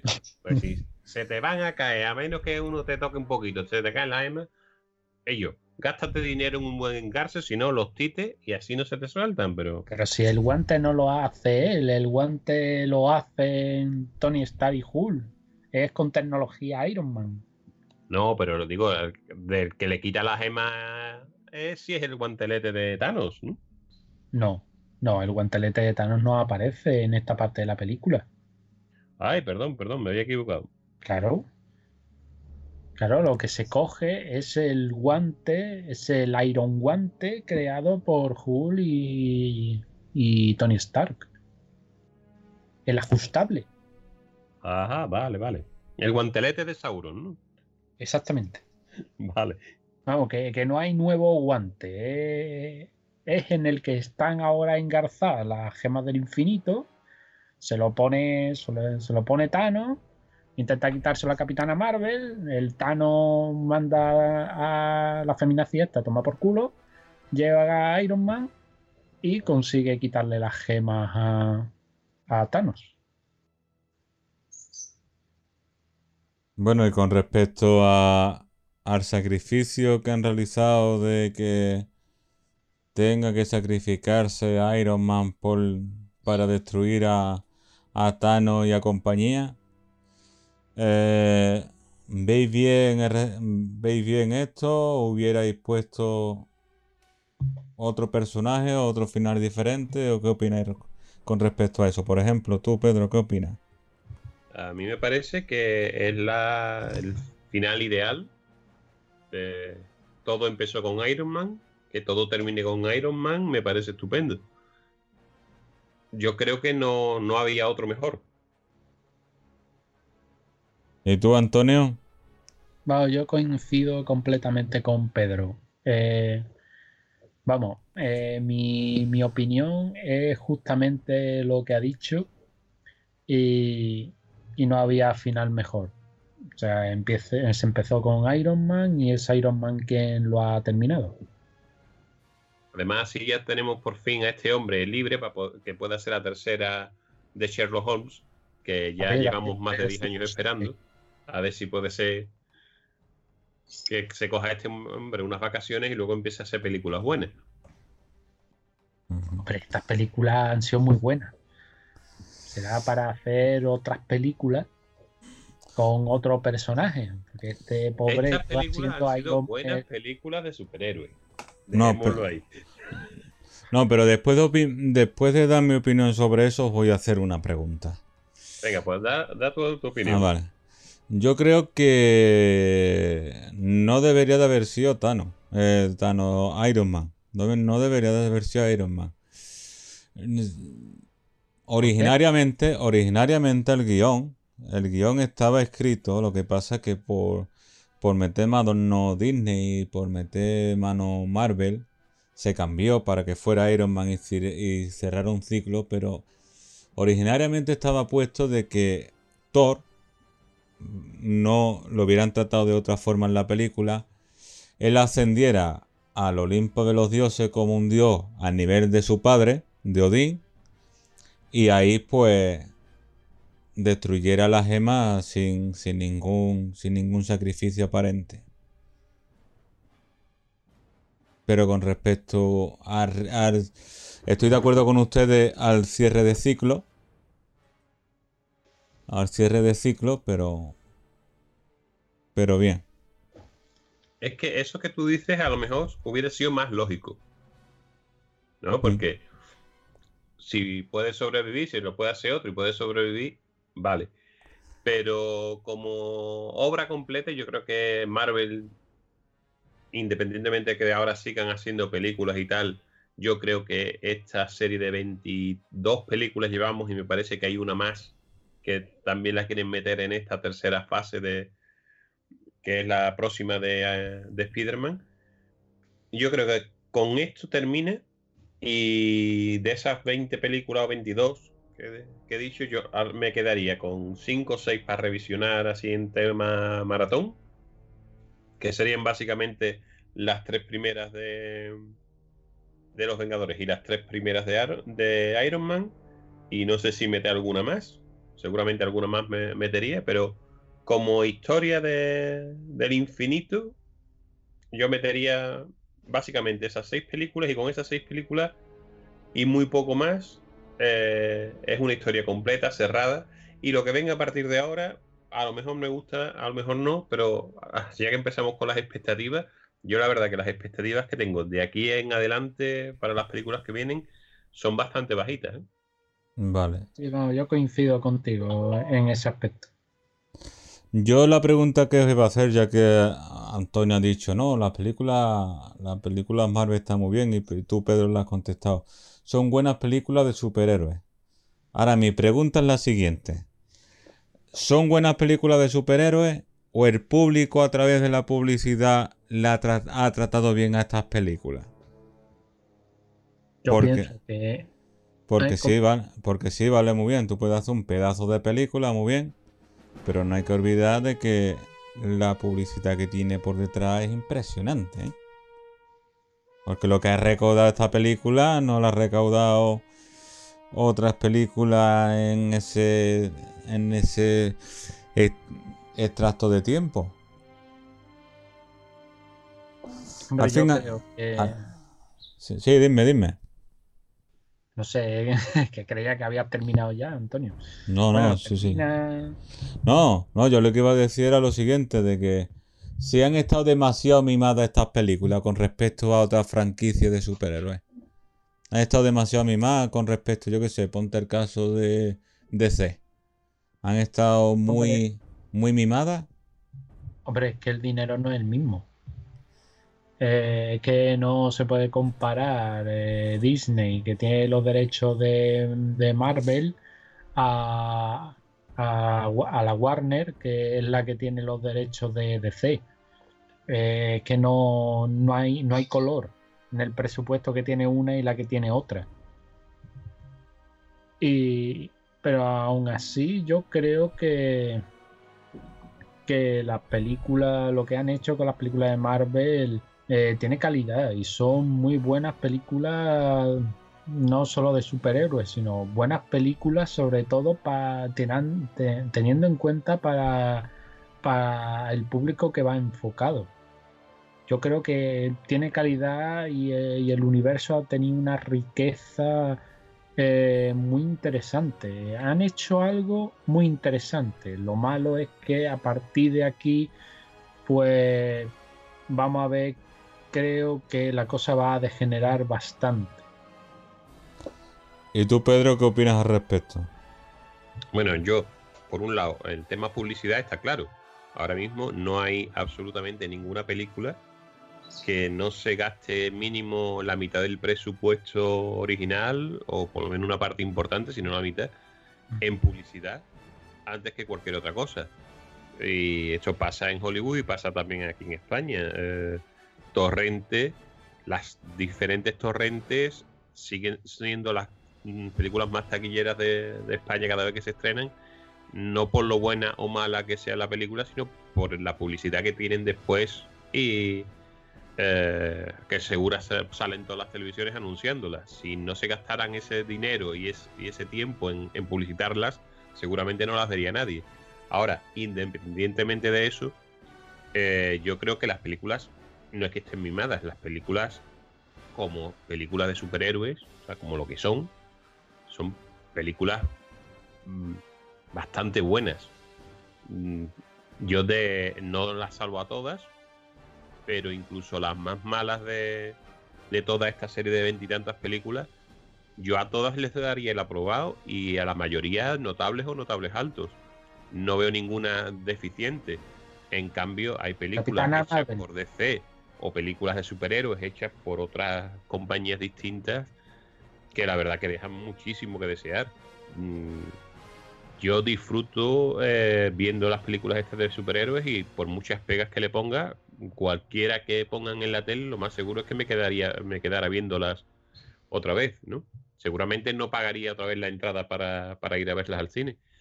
Pero yo mm, no creo que sean malas películas, ni mucho menos. Creo que son aceptables, la mayoría notables, y alguna muy buena película, incluso saliendo no como película en general, como no creo que ninguna de las 22 sea una de las 10, de las 50 o de las 100 mejores películas del cine, ni mucho menos, ¿no? Pero sí que son, hay películas bastante buenas que independientemente de que sean de superhéroes o no, te puedes parar y verlas tranquilamente, pasarlo bien disfrutando de ellas y que se han gastado dinero, sí, pero si no fueran buenas, no iría la gente a verlas. Independientemente de la publicidad, eh, la gente no es tonta y si, han hecho tanto dinero es porque la gente ha ido a verla una, dos, tres, diez veces. Yo la mayoría de, las que me han gustado he ido mínimo dos veces a verla al cine. Cuando si la película es mala, pues voy, la veo y si no me, no me ha gustado no vuelvo a aparecer ni, ni loco, vamos. Después, eh, se nos ha pasado, señores, una escena importante importante que Antonio Antonio me ha, me ha recordado, gracias Antonio, que yo tampoco había con, que era la de que, que era esta escena de ¿qué hace qué hace el Capitán América con el martillo de Thor? ¿Qué hace ese hombre? Eh, lo mismo, lo mismo un hijo de Asgard y no lo sabemos también. No, hombre, simplemente que es digno que en esta última película, pues, como ya se intuía en, en la de Vengadores, la era de Ultron, pues el Capitán América tenía potencial para ser digno de levantar a Mjolnir. El pues yo, de Yo lo que no entiendo, o sea, a mí me parece que queda muy bonito el Capitán América con el martillo y el escudo y tal, pero yo me, me he debido de quedar dormido a lo largo de la película o de alguna de las películas que me haya saltado anteriormente o que yo no entiendo qué ha hecho. Porque si no pudo levantar el martillo en su tiempo, ¿por qué puede levantarlo ahora? ¿Ha ayudado a una viejecita a cruzar la calle y por eso ya es digno? O la verdad que no entiendo qué ha hecho el Capitán América que la haya hecho evolucionar para ser digno. Hombre, puede ser superhéroe de, del, país de Estados Unidos de América. Error. En todo caso, le bajaría nota. Que ya, que ya de por sí en, en Vengadores la Era Ultron era el, único que lo movió ligeramente, cosa que, que Thor eh, se quedó ya con la cosa. Y, vamos, y en esta película, cuando cuando empuña el martillo el Capitán América, eh, Thor dice, dice, lo sabía. Como diciendo, sabía que tú podrías empuñar el martillo. Cosa que tampoco es la primera vez, porque Visión también podía levantar. Pero eso yo creo que es por culpabilidad, porque mm, incluso él mismo se plantea si es capaz de, si es digno de levantarlo ya con la pancita cervecera y la greña.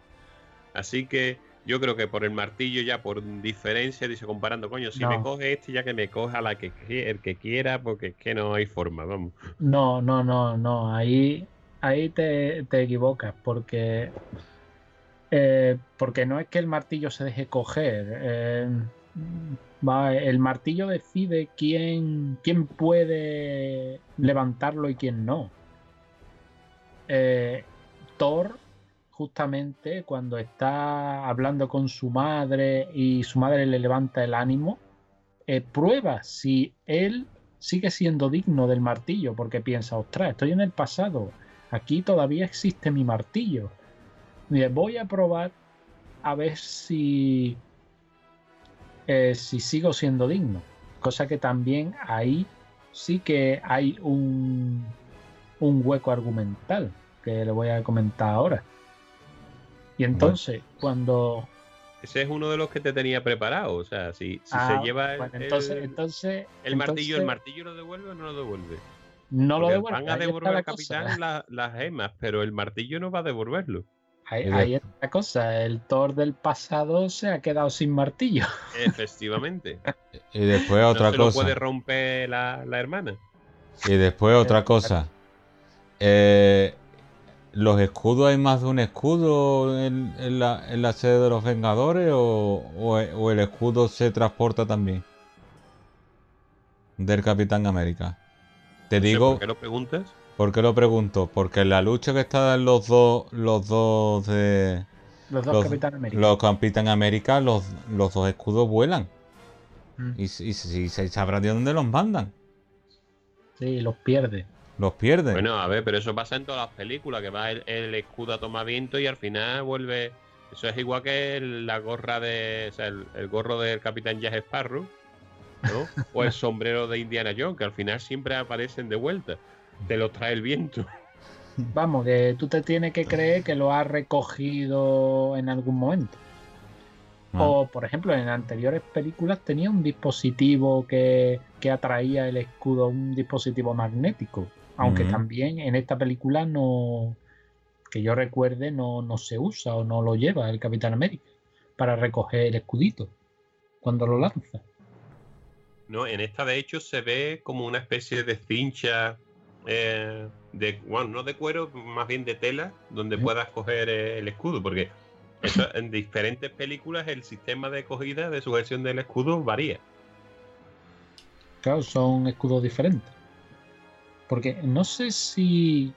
Bueno, porque eh, el escudo este de, de la cinta. mm, ahora lo estoy recordando. No se lo da Tony Stark.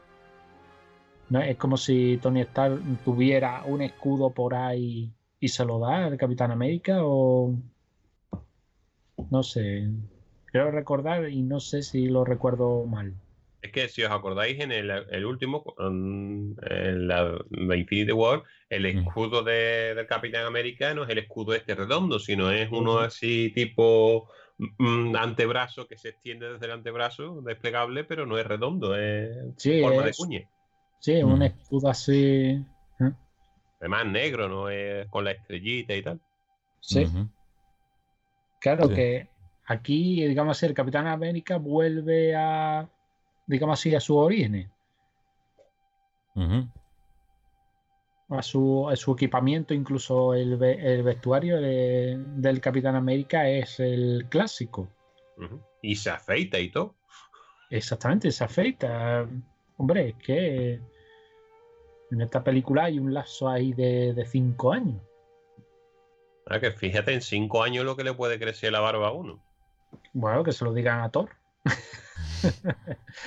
que se diga a Thor, se le puede crecer la barba y la barriga de tanto Es jugar yo creo que eso es que base ahora Thor anuncios de Gillette y tenía que dejarse así por cuestiones de, de publicidad y por eso han hecho ese cambio de look para, para la película. Pues sí. Bueno, Pedro, tú no tenías que comentar una, una serie de escenas o algo que ha habido por ahí. Hombre, ya hemos, yo creo que las hemos ido soltando todas así vale. poco, poco a poco. Seguramente se me haya escapado algo, o sea, se me ha escapado una seguro que la tenía y se me, se me fue y, y alguna más seguramente, pero recomiendo a todos que la veáis tranquilamente y, y si habéis visto cine en los últimos 20 años, mm, lo vais a, a seguir viendo, ¿no? Incluso hay algunas fuera de, de cine, de, de literatura clásica incluso. Eh, yo lo que sí me gustaría es eso, de la paradoja, que no hemos comentado, el epílogo final de la película, una vez que se, se vence por segunda vez a Thanos y, y se consigue eliminar ese, ese riesgo, ya tenemos de vuelta a todos los personajes que desaparecieron en cenizas eh, en la película anterior y ya se ha muerto mm, el capi- eh, Iron Man. Eh, queda la escena final de que, aparte No, de, alguna despedida y tal, eh, que se. no, el, en el cementerio, el funeral de Iron Man, y luego va el, el Capitán América a devolver las gemas. Va a devolver las seis gemas y Y cuando vuelve, no vuelve. Claro. desaparece. No, no, no hay nada ahí que, que no, o sea, se queda en el limbo y el Bueno, que el más o menos avispado mm, sospecha que el Capitán América, en vez de volver a- al presente de 1200, de- del 2022, que supuestamente están, ha volvido, ha, ha volvido, ha vuelto a, a 1945 para volver con su novia, ¿no? Sí. Y ahí hay otra de las paradojas que, que yo le, le digo a, a Antonio, que paradojas temporales y tal, que el Capitán América no vuelve por salto temporal, sino que aparece al final Ujú. como un tío viejo, viejo, viejo, súper arrugado, después de haber vivido toda Hombre. una vida desde 1945 Ujú. hasta 2022. Entonces, en ese momento, el Capitán América tiene que tener mínimo, suponiendo, yo no sé con qué edad eh, tendría el Capitán América cuando se hunde en el mar, eh, Vamos a ponerle unos 30 años, ¿no? unos 30 años, vale. Pues si tenía 30 años, luego, desde 1945 hasta 2012, 67, más otros 8, son- o sea, tiene que tener ciento y pico años el tío, Vaya si dura el tío, ¿no? ¿vale? Bueno, que bueno, yo es entiendo que... que- el tío está bien formado, que está arrugadito, pero está bien formado, ha hecho su deporte, tal y cual, no ha fumado, no ha bebido, como... Pues se puede mantener esos 107 a- ciento y pico años, ¿vale? ¿vale? Pero si Hombre. ha vivido esos ciento y pico años desde 1912, que resucita, hasta dos- No, no. 2022, No, 1912 no.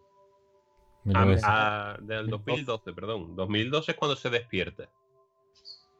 ¿no? Se, se hunde en el océano en 1945 y lo sacan, lo descongelan en 2012. 2012 o 2010. Tampoco eh, eh, se sabe que es 2012. Hombre, yo por la línea temporal que tengo por aquí, Los Vengadores eh, 2000, es de 2012 Ujú. y yo no veo película en la que aparezca el Capitán América antes. la de Capitán pero América, el primer que- Vengador de 2011 y supuestamente que discurren en tiempo real, pues entre 2011 y 2012 es cuando aparece, vuelve a la Tierra. No sé, se despierta. Durante todo ese tiempo ha habido en la Tierra dos Capitanes América, dos Steve Rogers.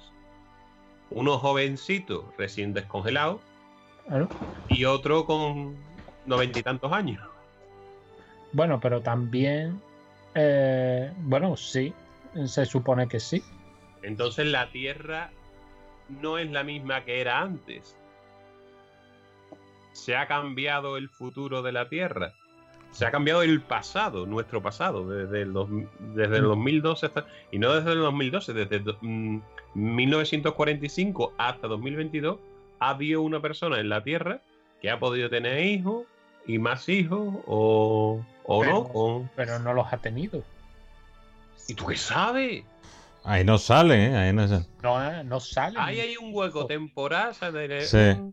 Un, un agujero de, de guion del, del espacio que en ese tiempo es igual que en Terminator, si vuelve para atrás y se carga y no nace, da igual, pues es lo, estamos en el, en el mismo fallo de todas las películas de viaje en el tiempo. No puede ser. Tú dices que está bien cerrado, yo te digo que no. Y no, tío, vamos, seguro que ahora te pones en internet eh, a escuchar podcast o a ver vídeos o tal, y habrá miles de críticas de miles de agujeros de guion. Porque yo te he puesto ese por un ejemplo. Pero vamos, que hay muchísimos. Pero vamos a ver.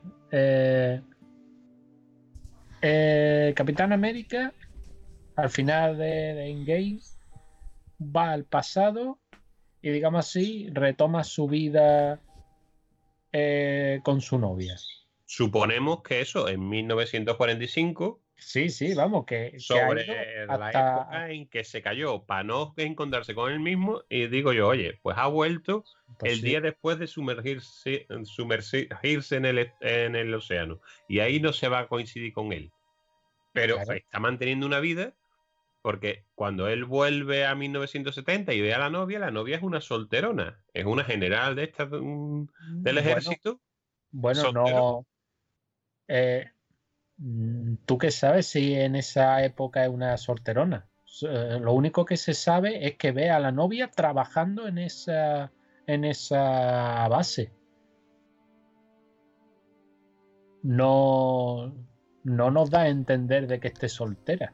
Vale, pues más a mi favor. Si vuelve y se enrolla con el Capitán América, deja al, al marido. Podía haber tenido Pero no se con el marido anterior y no ahora no los va a tener con él. Simplemente la ve. Cambia punto. el futuro. Pero Cambia es que no ha habido cambio. Pero es que eh, el Capitán América no ha cambiado nada. Yendo al pasado, no ha cambiado nada.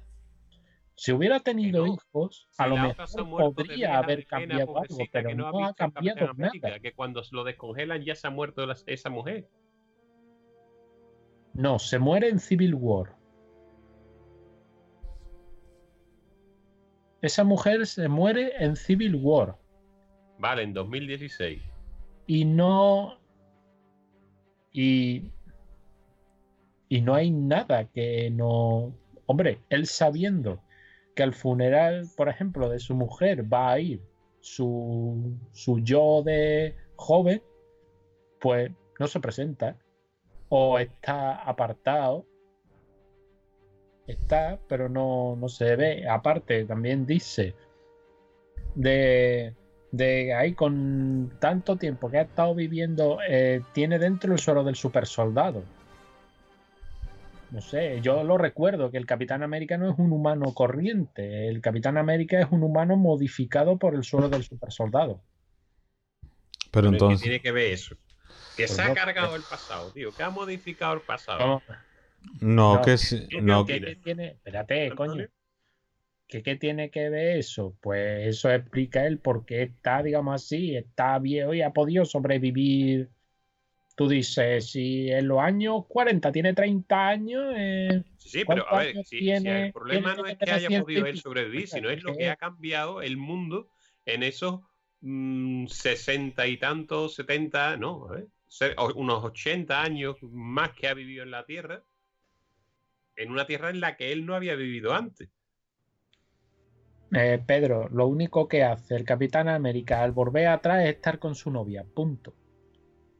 No se mete en peleas, no, no salva el mundo, simplemente está con su novia. Ya está. No cambia nada. Es sí, decir, sí, pero durante ah, que está viviendo, durante el tiempo que está viviendo con su novia, está su otro, el, el Capitán América que nosotros conocemos, está congelado. Hasta que lo coge y lo descongela. Y tal. ¿Cómo, cómo ha podido sobrellevar la vida así? Cambiándose de identidad mm, por mil historias. Mil historias que son plenamente plausibles y que no tiene por qué cambiar en nada eh, la historia. Pero ¿cómo no lo va a cambiar? Él conoce Es la que ella historia. dice, solo lo único hecho es que está con su novia. Pues su novia, de pasarse una viuda alegre a, a hacer una casa desgraciada de la vida. No es una viuda alegre, es una agente. Es la fundadora de Shield. Es una agente secreta. Pues ya está.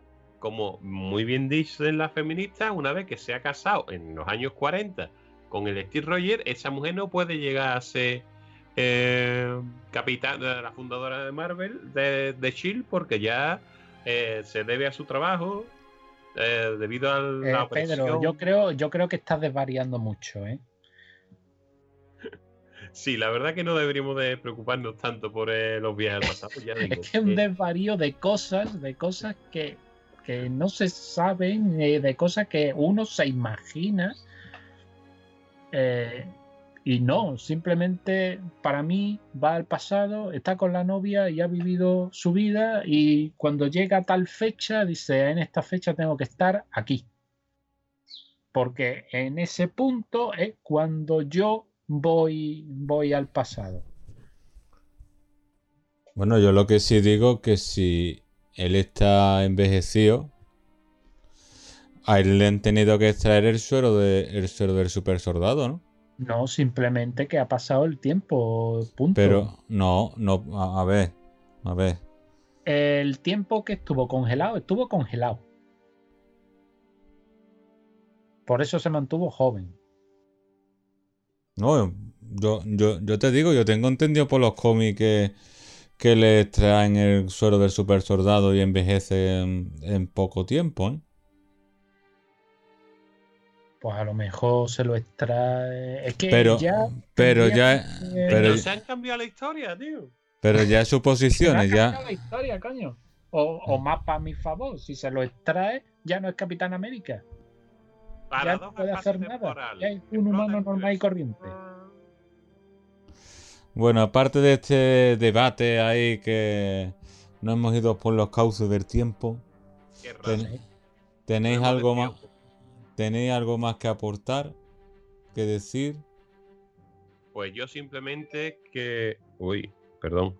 Eh, pues yo simplemente que me encantaría ver eh, un par de películas de las que hay anunciadas.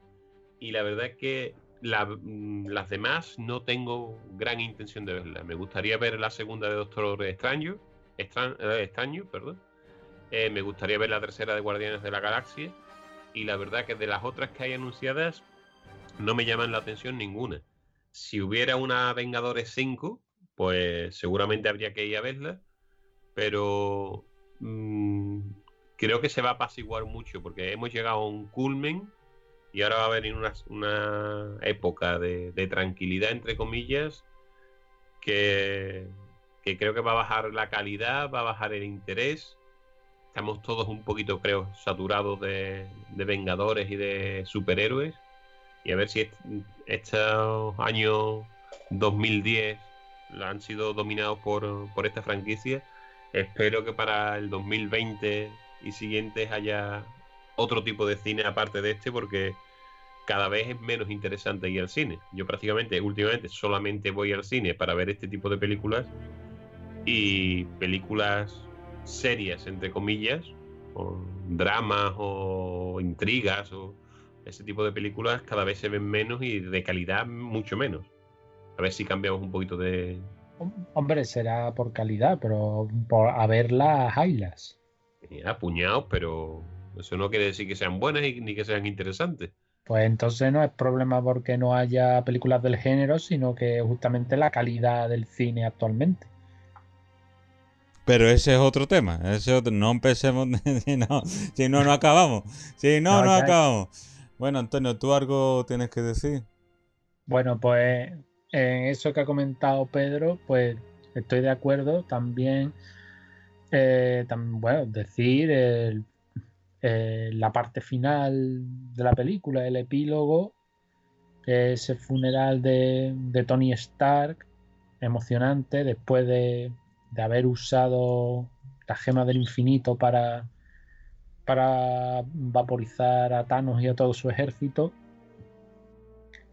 Y, y bueno, eh, muy emocionante el mensaje final de Tony Stark que más o menos lo tenía ya preparado, sabía que, que podía morir y bueno, pues dejó las cosas, digamos así, en orden para, para su familia y amigos.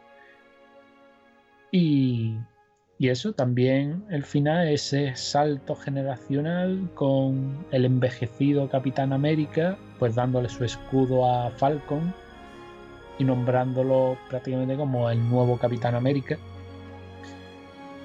Y, y bueno, y yo creo que, poco más. Eh, pienso que ha sido una película eh, que ha cerrado de manera muy notable y redonda eh, lo que venía siendo el universo de Marvel. Y eso, como, como ha dicho Pedro, yo también, vamos, lo de nuevo después, excepto, excepto, bueno, la segunda de Doctor Extraño, eh, Guardianes de la Galaxia 3 y, poco más, eh, no hay nada que, que interese especialmente. Vamos, la siguiente película que entra dentro de esta fase, que es la de Spider-Man lejos de casa, eh, me parece mm, totalmente innecesaria y ya en el tráiler está me está dando a entender de que el argumento va a ser muy muy pobre. Y la verdad no, no tengo ninguna gana de verla. Bueno pues a mí me ha parecido una, una buena película. Montón de referencias que se nos han quedado en el tintero.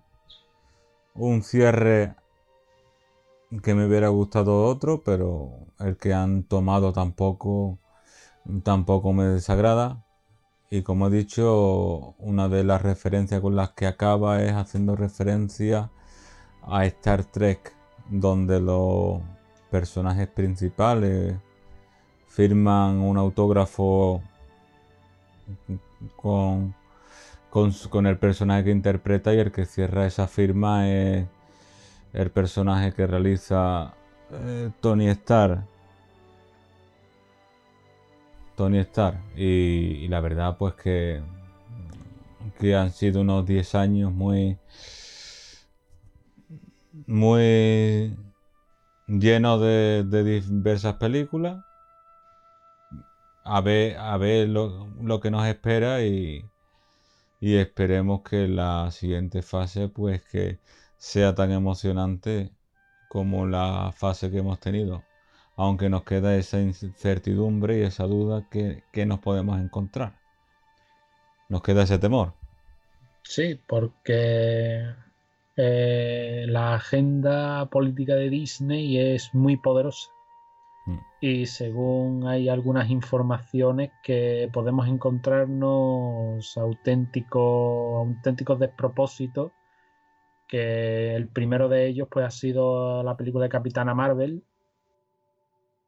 y que vamos, que va a ser, está claro que va a ser la líder de, esta nueva generación, lo, lo, que le va a quitar totalmente el interés a la saga, vamos, definitivamente. ¿Y tú, Pedro, ya para cerrar, algo más o...?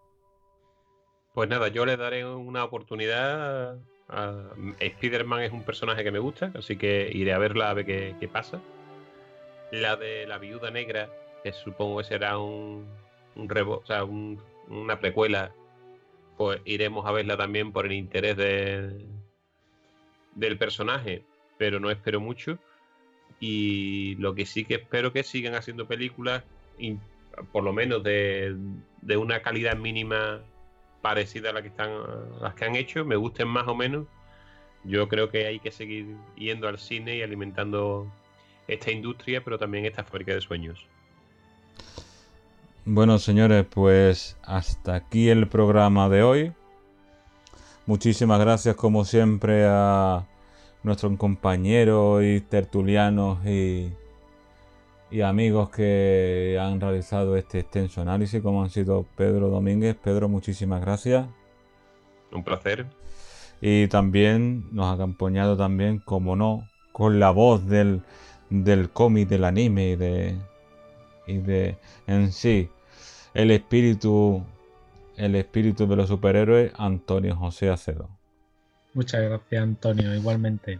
Ven. Bueno, pues hasta aquí el programa, como, hemos dicho, espero que les haya gustado y nos vemos en el próximo programa. Sean felices. Adiós.